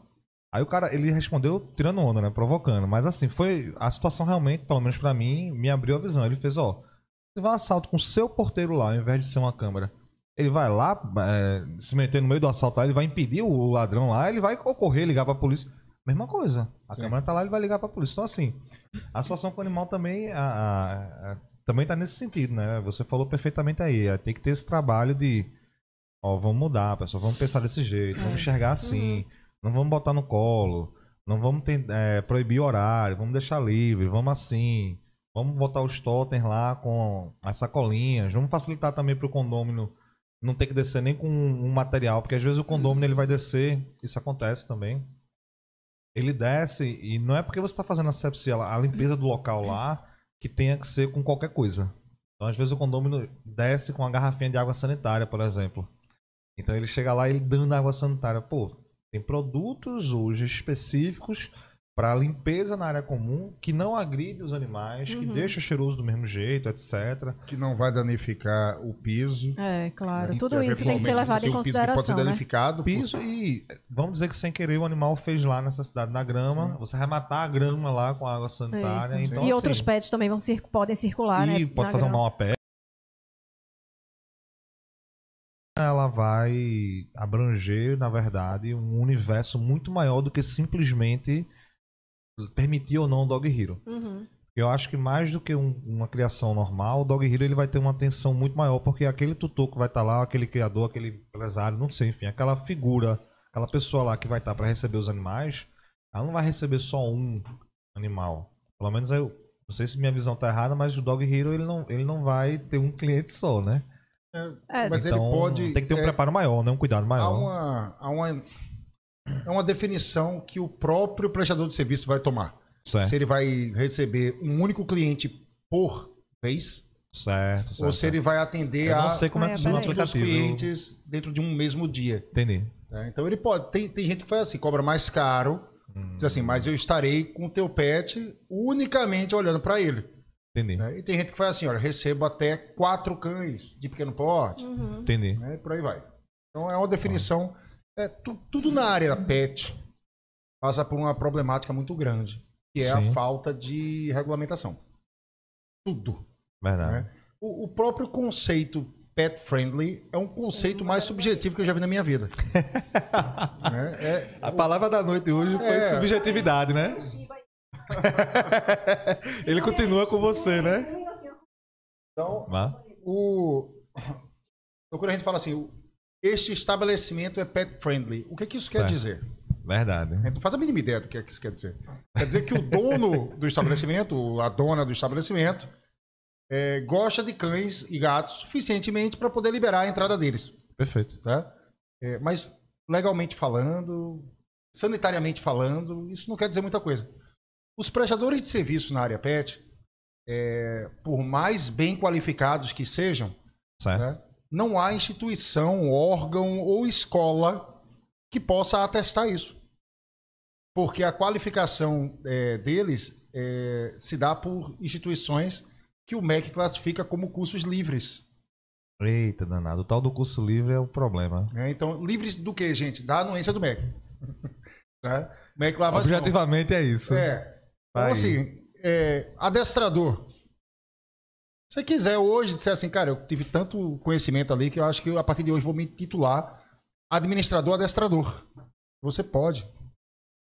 Porque não há quem não existe uma carteira a ser tirada, não existe uma prova a ser feita, etc. É por, isso, por isso que você falou que era bom ter uma carteira e, de fato, escutando isso agora, acho completamente coerente. E o, o Dog Hero não é diferente. É, não é diferente. É, existe uma formação. Não é formação. O acesso a algumas informações básicas que, que não próprio, garantem isso, que não garantem nada, que o próprio programa, né, o próprio aplicativo é, exige que cada novo cadastrado, prestador de serviço, a tenha acesso a ela e posteriormente faça uma provinha para poder saber ah, se. Mas ele... isso já é muito bom, pô. É, mas assim, é um assim, negócio ajuda alguma coisa, né? É bom, básico. E é, é, mas é pouco. É, é muito é, básico. Entendeu? Porque, assim, do ponto de vista do tutor que está é, entregando o seu pet para uma pessoa que teve é. só informação básica, você está colocando, de certa maneira, em risco o seu pet. Sim. Né? É, não, tá, tá longe de ser o suficiente para poder a gente ficar tranquilo. É, mas, eu acho, assim. mas eu acho que nessa, nesse segmento pet, acho que muito, falta muita coisa ainda para que, né, que as coisas cheguem perto do ideal. É, é quarta que a gente vai falar? É, é quarta-feira. Quarta-feira vamos, vamos abordar queria, esse tema, nada polêmico. Aqui, é, não, quarta-feira vai é ser... pet friendly. Porque imagina o seguinte, a gente está falando do conceito de pet friendly dentro do condomínio, nesse exato momento. Certo? Mas imagina o que é o conceito do pet friendly, e é o que a gente vai debater na quarta-feira, dentro de um shopping center. Hum, verdade. E aí? Eu, eu tive... Um outro tipo de condomínio, né? Na verdade. É, exatamente. É. Outro, outro tipo, é, bem complicado. Bem eu complicado. tive uma experiência na Europa com... que eu tinha até te falado que a gente fez uma viagem. A gente saiu de Berlim até uma cidade na fronteira da Polônia, que é a República Tcheca, chamada Zakopane. E a gente viajou com uma dogzinha, uma border, Bonnie. Todos os restaurantes que a gente foi, a gente entrou com, com Bonnie. Não havia placa, nada. A gente perguntava se era possível, tranquilo, tal. E existiam outros clientes, né? E foi um, foi assim, foi um choque de cultura, sabe? Porque a gente via que é, todos os lugares em que a gente foi, tanto em Berlim quanto em Zakopane, os, os dogs entravam em farmácia, é, shoppings, lojas, uhum. etc. Havia um acesso livre, muitos andavam sem guia até, eram tão adestrados. E aí, uma coisa que a gente perguntou, é, o nível de comprometimento né, e preocupação com o dog é tamanho que até quem tem, quem, na Alemanha, quem possui o petzinho é obrigado a pagar um imposto. Isso, exatamente. Registro. Exato. Mas aí você vê Eu acho que, que é... isso aumenta muito a responsabilidade, a consciência e a responsabilidade, né? E quando a gente fala de uma série de países da Europa, muitos ali do leste europeu, mas da Europa de uma forma geral, é, são países que os, as, a, as populações desses países eles têm uma, um acesso, quantidade de informações sobre cultura e comportamento caninos absurdos, Sim. gente. Absurdo. Então, assim, são cidades. Às vezes você chega numa cidadezinha com 15 mil habitantes. A cidade tem dois clubes de treino de cão. Quando eu digo clubes, não estou falando de escolas, não. São uhum. clubes onde a população leva seus cães uhum. até esses clubes para poder estar tá ali interagindo com pessoas que também têm cães, às vezes há mais tempo, etc. E vão ter espaço, Sim. equipamento, etc., para treinar e educar seus cães. Então. É outra quando, realidade, né? É, quando a pessoa diz assim, poxa, fui a todos os restaurantes em que, for, em que visitamos, os cães poderiam entrar. A expectativa que o restaurante tem do comportamento desse cachorro é uma que o, o brasileiro não faz ideia. de uma forma geral. O brasileiro não faz ideia. Né? E se é um cão que entra e fica subindo na mesa, latindo, né? E saindo da mesa para poder cheirar cada pessoa que passa, cara, ele vai ser convidado a sair. O dono e o cão. Exatamente. Ele vai ser Agora, é, não está restrito só à Europa. Na Argentina também. Tem assim, a gente, quando eu estive lá, é, são inúmeras praças em Buenos Aires, eram inúmeros cachorros, todos convivendo juntos. Né? E assim, um nível de, de consciência, né?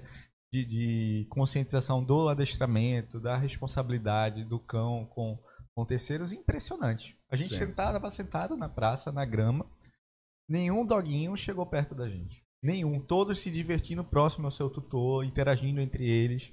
Uma forma impressionante. É uma atmosfera completamente diferente daqui. É, gente, até nós estamos distantes, é. mas a ideia é que haja Não, uma evolução. Ah, ah, eu acho que é, esses parquinhos comunitários que já se, já se tem aqui com bastante frequência, parcão, né? Parcão do... público, né? Isso, eu acho que isso já é uma evolução, por exemplo, de você abrir a consciência de que você tem que dar atenção para essa galera que tem pet. Você tem eventos. Vou dar um exemplo. Eu, uma situação até engraçada, pegando esse gancho de você se surpreender com uma coisa. Teve um evento no shopping que era de, do, do Golden Retriever, era o encontro deles. Mas aí eles fizeram, o shopping fez um, um anúncio, né? Mas traga seu pet para brincar, a gente vai montar um, um, tipo um parquinho, etc. Aí eu disse, eu vou lá com o Odin e tal, não sei o quê. É, é, é um boxe americano, ele é um, às vezes, a, apesar de ser bem bobão, bem brincalhão, mas o rosto dele assim, às vezes a assusta. Já, isso, né? assusta um pouco. Então, eu entrei no shopping, numa loja, aí eu entrei com ele, né? E eu fiquei na dúvida também. Eu digo, eu não sei se eu posso entrar ou não, mas acho que tá todo mundo entrando, eu vou entrar também. Quando eu entrei, veio um funcionário no shopping falar comigo. E ele tava aqui do meu lado, eu justamente eu não vi, inclusive. Eu tava aqui com ele na coleira, ela falando só que ele é muito grande, ele não pode, sei o quê. Eu disse, ah, tudo bem, desculpa e tal. Mas, é, sei lá, bota uma focinheira. Onde ou, é que tá escrito ou, isso? Não, é, ou se ele, sei lá, por exemplo, ele é muito dócil, eu não sei se tem algum problema. Aí quando eu tava falando isso, tava passando um casal com uma criança. Eu não sei a idade, mas ela tava andando, tipo, meio segurando ainda na mão dos pais. Então ela era. Pequenininha. Acredito, acredito que três anos, enfim, era dois, dois para três anos, enfim, ela era muito pequena. E nessa conversa que eu falei, poxa, mas ele é tão dócil. Quando eu falei isso, ela. Foi quando eu percebi. Quando eu olhei pro lado, a criança tava pegando na cara dele ele tava lambendo a cara da criança. eu disse, só aqui a prova disso aqui. Ela fez, ah, eu tô vendo que ele é dócil, então. Tá bom, tá bom, vá. Mas assim, o que é que eu tô querendo chamar a atenção? É que, embora ela tenha tido a boa vontade de saber, conversar, etc., e ver que ele era dócil e permitir, mas não existe um preparo técnico. Você vê, é um shopping grande, ele está fazendo um evento grande para animais, mas talvez faltou um pouco mais de preocupação de preparar a equipe lá para alguma situação, porque ele é dócil. Mas uhum. se ele não uhum. fosse dócil e tivesse mordido a criança, por é, exemplo? Nessa questão de, de ah. espaços pet friend, dessa cultura mesmo pet friend, falta muita coisa ainda, muita sim, mesmo. Sim, sim, sim. A BT Pet, inclusive, tem uma, uma norma né, em desenvolvimento está quase pronta, é, com, acredita com, com é, auditor acreditado, enfim, para que é, justamente para que isso seja uma coisa mais robusta, né, mais consciente, Sim. porque todo mundo coloca uma plaquinha e, e diz pet, é, somos pet friendly, às vezes bota a plaquinha de uma coisa mais comercial, né? É, aí o cachorro... Ah, não, venha pra cá, traga é. seu animal. Não vou perder o cliente, mas é. não tá preocupado. É, fato, aí como a gente mas... já conversou aqui, mas... o cachorro fica é. numa mesa, no sol, do lado de fora, não tem nada nem pro cachorro beber água. Se o sim, cachorro sim, fizer sim. uma necessidade, não tem nada, não tem um saquinho, não tem nada para recolher, é tipo entendeu? assim, é pet friendly porque ele tem somente uma área para você ficar sentado Isso. com o cachorro. É. Mas não é bem preparado. É que o né? pet friendly, ele deixou de ser um conceito, somente ele passou a ser uma realidade mercadológica. Sim, sim, sim, sim. A, que os condomínios, as empresas estão se ajustando. Sim. Né? Porque eles não querem perder público. Né? Os shoppings não querem perder público, as burguerias não querem perder público. Perfeito. Os condomínios residenciais não querem perder público. Né? Não quer dizer assim, poxa, os empreendimentos da construtora X uma atenção menor hoje em dia, porque todos são proibitivos, restritivos com relação à população uhum. pet. É, muito, é muito complicado isso aí. É. Como é tudo solto, nada tem normativa, né? E o que há de lei hoje em dia tem muita brecha. Né? Verdade. Tudo sendo, é tudo muito subjetivo, tudo muito pelo bom senso, pela interpretação. A coisa complica bastante. Uhum. Né? Sim. O, a grande verdade é que o conectando com mais uma vez o Dog Hero, é, eu concordo com o Rafa quando ele diz que precisa haver uma boa vontade para entender essa nova prestação de serviço. É que não é tão nova, mas massificada, sim. É uhum, nova. Uhum, né? É, a gente tem toda a boa vontade do mundo quando as novas prestações de serviço beneficiam diretamente a população como um todo. Né? Qual é o caso, por exemplo, dos Ubers. Sim. Né? Cara, a população inteira do Brasil ficou contra os taxistas a favor dos, eu chamo de uberistas. Tá? Bem colocado. Por assim. Porque era, é, era... É a evolução do serviço, né? É, poxa, e a população se beneficiava daquilo ali. É, não vou mais tomar o ônibus quente, não vou mais ter que pagar o que eu acho que não é justo no táxi, e vou no Uber, que eu acho que é bacana, tomando aguinha, chupando balinha. Com certeza. Então, é... Com estimativa de, de chegada. É isso, isso, uma coisa organizada. O, os profissionais de. Os pet sitters, né, que são as pessoas que tomam conta ali dos pets, é, são uma figura hoje em dia muito necessária. Muito, é. Na sociedade, Sim. muito necessária. E se não existe um curso de formação credenciado pelo MEC, etc, etc, os aplicativos e empresas que congregam esses profissionais, fazendo a ponte entre eles e o mercado, é, são hoje nossa, não só nossa única forma de encontrá-los, mas também a mínima segurança que a gente tem de que eles passaram por alguma informação ou formação. Ah, isso, é, é. isso, é, muito interessante tu falar isso, Bruno, porque é o seguinte: o próprio síndico profissional mesmo, você escuta muito o pessoal falar o termo. Ah, é, é, contrata um síndico profissional porque o síndico daqui do condomínio às vezes tem algum problema pessoal com alguém, tem que ter um, um alguém, uma pessoa profissional. profissional sim. Veja bem, tecnicamente falando, não existe a profissão síndico profissional. Sim. O que o Código Civil diz é que existe o síndico morador e o síndico não morador. Então, por que é que se criou essa, essa, esse termo? Esse termo, na verdade, se começou a se criar no Sul. Ou seja, não tem faculdade de síndico. Não existe Nem faculdade. curso, nada. Então, qual é o problema do curso, que é onde tu falasse da questão de ser uma cadeira, uma cadeira letiva ou o MEC não reconhecer o curso é. livre? É justamente isso. O que acontece?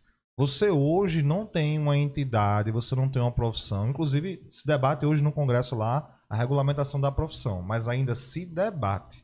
Não foi votado nem nada. Então hoje não existe a profissão síndico profissional. Mas aí o pessoal no sul começou a criar essa figura de o cara não morava e o cara chegava lá e ó, eu sou advogado, ou sou um administrador, sei então eu sou um síndico profissional. E aí começou a se criar essa imagem uhum. e quando veio do sul para cá, ah, já veio com síndico profissional. profissional. É isso. Então, o que é que acontece? Ele chegou aqui, as administradoras que tem de lá, que tá, é, atuam aqui também, simplesmente chegaram e disseram, ó, venha fazer um curso conosco de síndico profissional. Podia ser pior, podia ser o coach em si. É, é verdade. Viu? Olha, não tem ideia não, não o pessoal que tá assistindo vai começar a olhar. Mas aí elas criaram. Nasce um mercado. É. Nasce um mercado. Nasce. Então elas começaram a criar esses cursos. Então você não tem ninguém é, regularizando isso ou tomando conta disso. Então, eu tenho síndicos, por exemplo, que já fizeram cursos com N profissionais que simplesmente chegaram e disseram: Ó, oh, vem aqui fazer um curso para você ser síndico profissional. E aí ele emite um certificado e tal. Foi até engraçado que recentemente uma síndica da gente fez: Ó, oh, eu fiz o curso e tal, não sei o quê. Como eu já conhecia esse advogado que ministrou esse curso, e ele realmente é uma pessoa que trabalha na área, eu digo: pô, que legal. Então você pegou aquele conhecimento. Mas às vezes chega síndico pra gente que, ó, eu fiz um curso tal lugar e você faz. Esse profissional veio de onde, pô? Qual é o. Você não, é, você não, não sabe. Lé, Tem gente que confunde hoje, inclusive, direito imobiliário com direito condominial, Sim. que é muito Sim. parecido, você falando assim, é, vulgarmente falando, mas uhum. tecnicamente falando é completamente, completamente diferente. diferente. Você não tem hoje também na faculdade uma cadeira de direito condominial. Você às vezes tem uma cadeira de direito imobiliário, mas você não tem. Mais direito real. É, exatamente. Então, assim, o problema da, dessa, dessa, dessa figura é que, assim, tem muita coisa para ser mudada e começa desde o início. Você começa com um profissional lá, que é um síndico profissional, que não só não tem conhecimento de condomínio, como às vezes não tem conhecimento nenhum, inclusive, de políticas de animais, políticas de convivência, políticas é, para facilitar a, o diálogo, etc. Então, você acaba criando um problema generalizado que começa desde a administração do condomínio, como ela vai enxergar a vida do, dos tutores é, no Legal. condomínio, né? Infelizmente, a gente tem esse problema. Não, não existe a profissão, tecnicamente falando. Né? E com relação, então, assim, a essa questão de condomínio, acho que a gente esclareceu muita coisa, né? Conversou. Foi bom, foi muito legal. Pô. Né? Conversou. Calma que não acabou, não, viu? Nem queira fugir. é aí, não, Diego já quer ir embora. Não, eu tô querendo bater, eu tô querendo me disser aí que o recorde aí era três horas, eu tô querendo bater, bater três horas. Né? Vou começar a falar de outras coisas aqui é. também. É, e acho que a gente, vocês esclareceram, acho que foi uma troca muito grande, né? Acho foi, que deu para aprender muita coisa. Os tutores que estão assistindo a gente aprenderam muita coisa. Então, queria saber se vocês querem deixar considerações finais ou abordar alguma coisa que não foi abordada. Não tem tempo, não. Fiquem aí super à vontade. Eu falei que sou o danado primeiro. então, eu, eu vou voltar lá pro novamente. Acho que o dilema do porco espinho reflete muito isso que a gente está vivendo em vários contextos, né? Diante desse cenário de pandemia. É a gente ter a cabeça aberta para um diálogo, entender a dor do outro, né? Ouvir né? Hoje a gente parte de um pressuposto em que é, a gente não tem essa capacidade de muitas vezes escutar a dor do outro, né? Quando uma pessoa diz, ah, eu tô com um problema, o outro vai e diz, ah, eu também tô, querendo mostrar que o problema dele é maior. Sim. Mas a gente tá perdendo um sentido de, de até mesmo de humanidade nessa questão de você parar e refletir, se preocupar com o próximo, que é seu vizinho, né? Seja lateralmente, em cima ou embaixo que está com problema com pet, você tá, tá, se preocupar e tentar entender e tentar ajudar.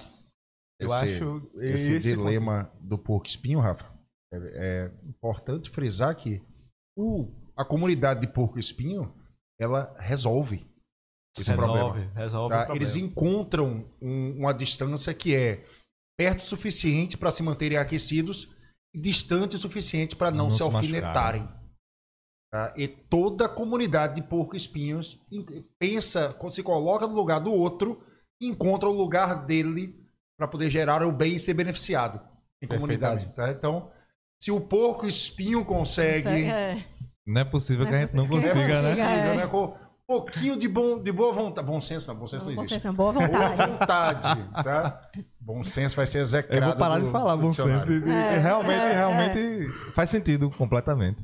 É triste. Bom, eu, tentando complementar então, então não tão tecnicamente, mas também não tem como eu falar isso sem acabar fazendo, digamos assim, uma espécie de propaganda, mas é, é bom vocês em condomínio, vocês que estão assistindo, né, a temática é em condomínio, é bom que vocês procurem sempre estar votando em síndicos que tenham políticas voltadas para é, as políticas com, com os pets. É bom vocês cobrarem da administração do condomínio profissionais que atuem na área, que entendam da área, então você tem a administradora de condomínios que vai lhe dar esse suporte. A administradora, apesar do nome parecer um pouco, é, digamos assim, eu não sei se é arcaico ou muito formal, ele remete um pouco distante, a, ele parece é, uma parece coisa que está muito distante de você. E, e ele está lá só fazendo financeiro, isso, isso. administrativo e pronto. É. Mas não, a administradora de condomínios, ela também está, ou pelo menos deveria estar, né? Acredito, eu tenho essa visão, ela deveria estar para justamente ser uma espécie de braço direito da gestão como um todo, e aí promover o diálogo, promover essas inovações, se interessar não só por. Claro, a gente está falando especificamente de pets, mas não só disso. Novidades que chegam no mercado, que chegam no condomínio, que precisam ter uma determinada atenção de profissionais. Show de bola. Determinada, de, de, é, com aquela habilitação determinada para aquilo. Uhum. Então, pronto, eu vou dar um exemplo. Eu, eu gosto bastante dele, mas eu tenho cachorro, eu conheço um, um pouco da área mas você falou coisas aqui, Bruno, que. você também, ela falou coisas aqui que eu sei, tá, poxa, eu não tinha abertamente para isso.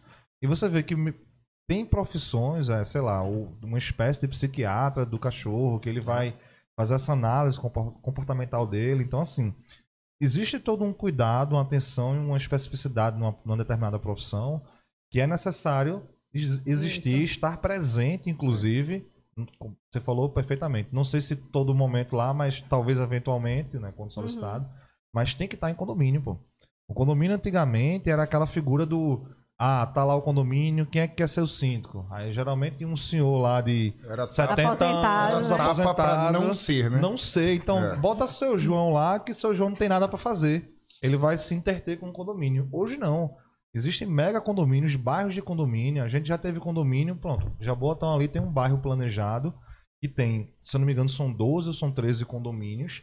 Cada condomínio desse tem aproximadamente 300 apartamentos. Nossa. Então, assim, é, é uma, uma, mini cidadezinha lá que, que existe e tem a administração de cada condomínio independente e tem a administração geral dos condomínios então hoje condomínios são megas empresas, são pessoas que precisam estar lá antenadas com prestadores de serviços diferentes, com políticas diferentes, com inovações. E se você não tem um síndico preparado, se você não tem uma administradora preparada, você pode acabar sendo impedido de passear com seu cachorro no condomínio. Você não é obrigado a saber de lei, você pode não ser advogado, não pode ter contato, você vai aceitar isso. E pode gerar uma série de problemas. Vai né? gerar uma série de problemas, você não vai saber como lidar. Uhum. O síndico que está lá, ele não vai saber lidar. Então, a, eu tento fechar aqui meu, minha fala, digamos assim, com tente se aliar, voltar em pessoas para síndico, para gestão, enfim, que tenham uma visão mais aberta em relação aos pets. E a administrador de condomínios é mais um prestador de serviço. Se ela não, não, não tem essa, é, essa atenção a, aos pets, ó, chega pro síndico, síndico, você não acha que a gente precisa trocar para administradora que trabalhe melhor essa situação, não. Trabalhe melhor a comunicação, trabalhe melhor, melhor a campanha. Que esteja mais antenada com a realidade. Esteja né? antenada, aberta. Uhum. Pronto. A gente falou de situações aqui de Dog Hero, que é, é, Rafael falou e Bruno também falou aqui, sobre o, poxa, mas será que na prática, resumindo, né, será que na prática isso não funcionaria se tivesse essa atenção? Então, poxa, se você tem uma administradora que já lhe dá essa atenção, então a, a tendência é que a coisa flua melhor. Uhum.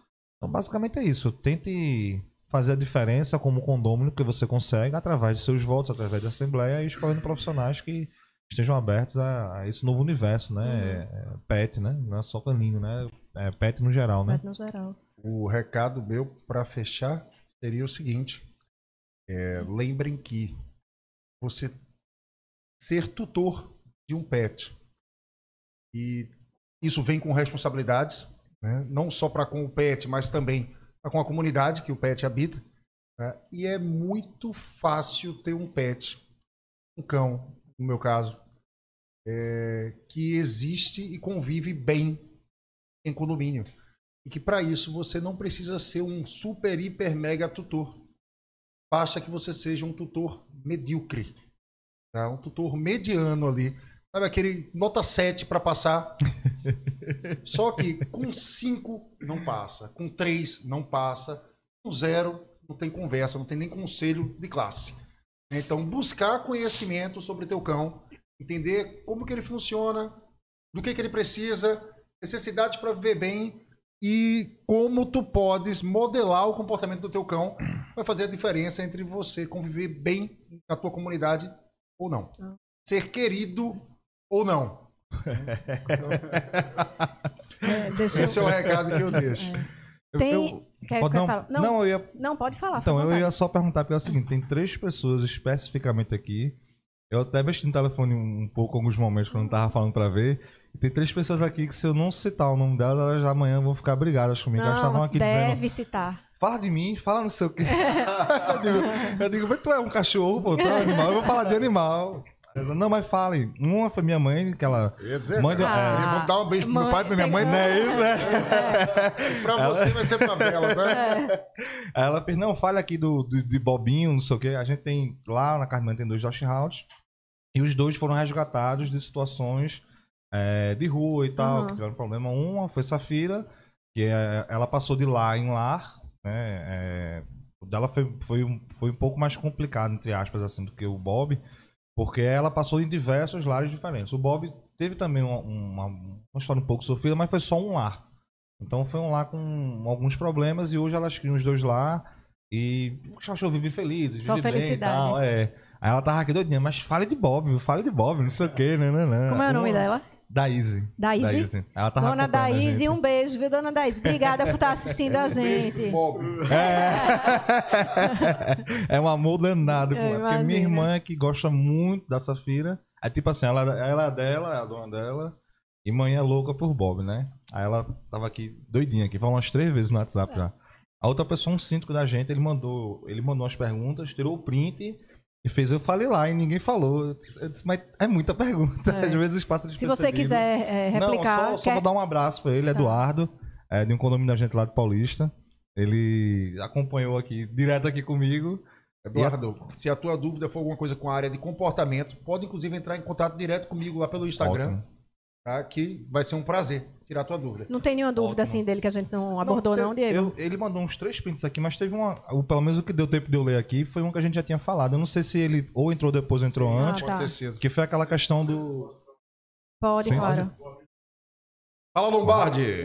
agora, agora o Lombardi entrou. Ele é Mas é aquela quinta pessoa povo. que tá ali. Né? É a voz do é povo, a voz do é tutor. É hoje, do povo tá é, hoje, é a voz do tutor, é a voz do telespectador.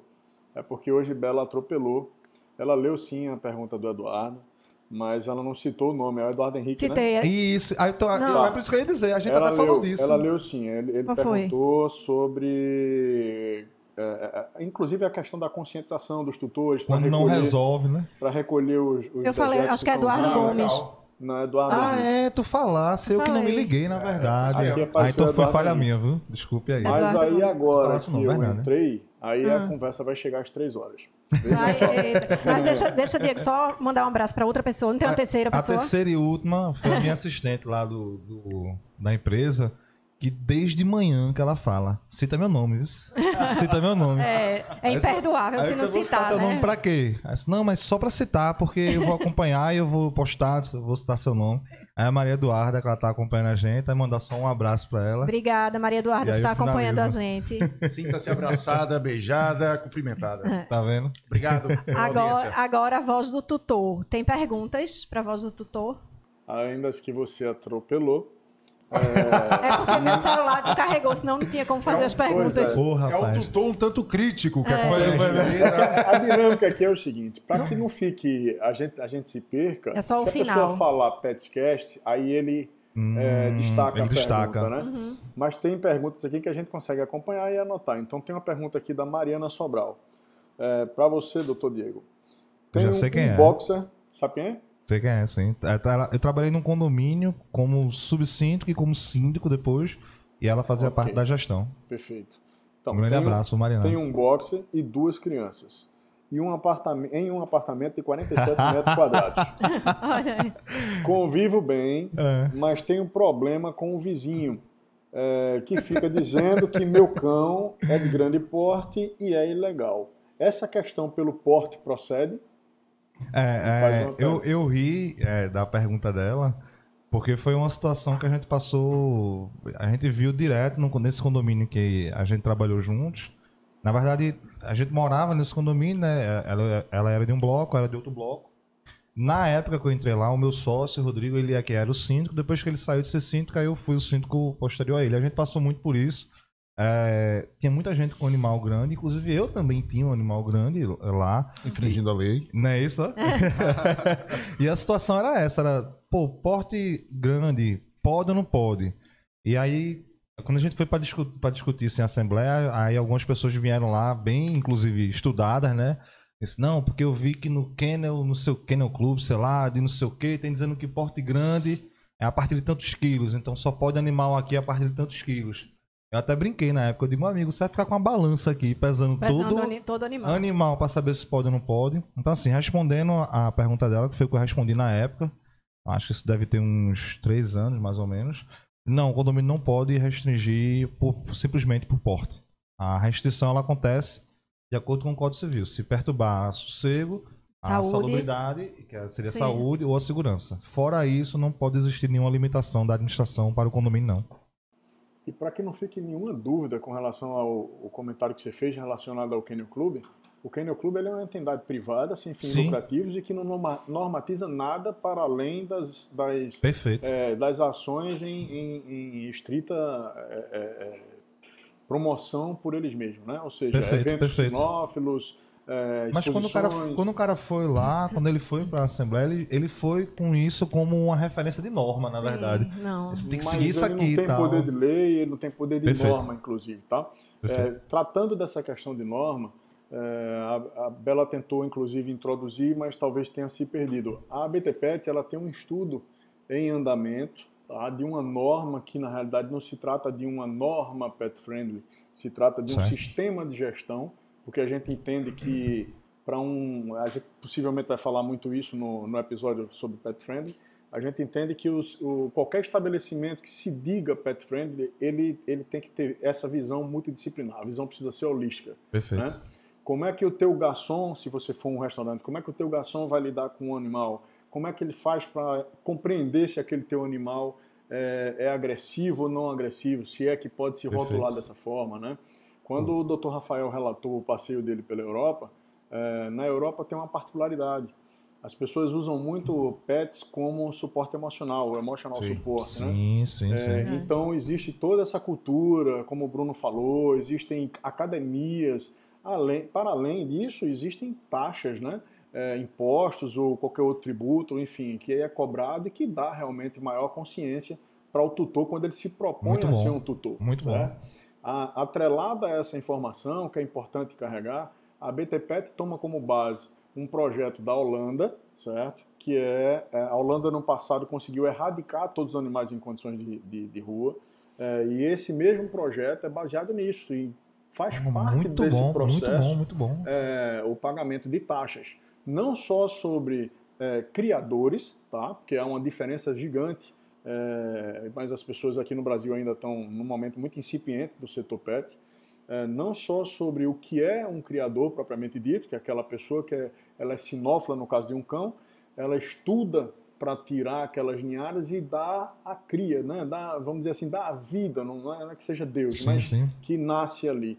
Com relação ao tutor, que nada mais é do que o, o, ou quem vai comprar ou quem vai adotar um pet, mas aí na condição de pet nada mais é do que ou no emotional suporte ou num, num, numa condição de animal de estimação da casa, passa a ser ali aquela pessoa responsável por dar essa, essa, esse suporte. Aí é o contrário, né? É o tutor que tem que dar todo o suporte daquele animalzinho. Moradia, bem-estar, alimentação, saúde. É, saúde, andar, correr, tudo isso. Entendendo tudo isso de maneira holística e de maneira multidisciplinar, eu acho que as administradoras de condomínios, assim como os síndicos, Sim. passam a ter uma facilidade maior, inclusive para pautar os seus regimentos internos, né? É, quiçá suas convenções.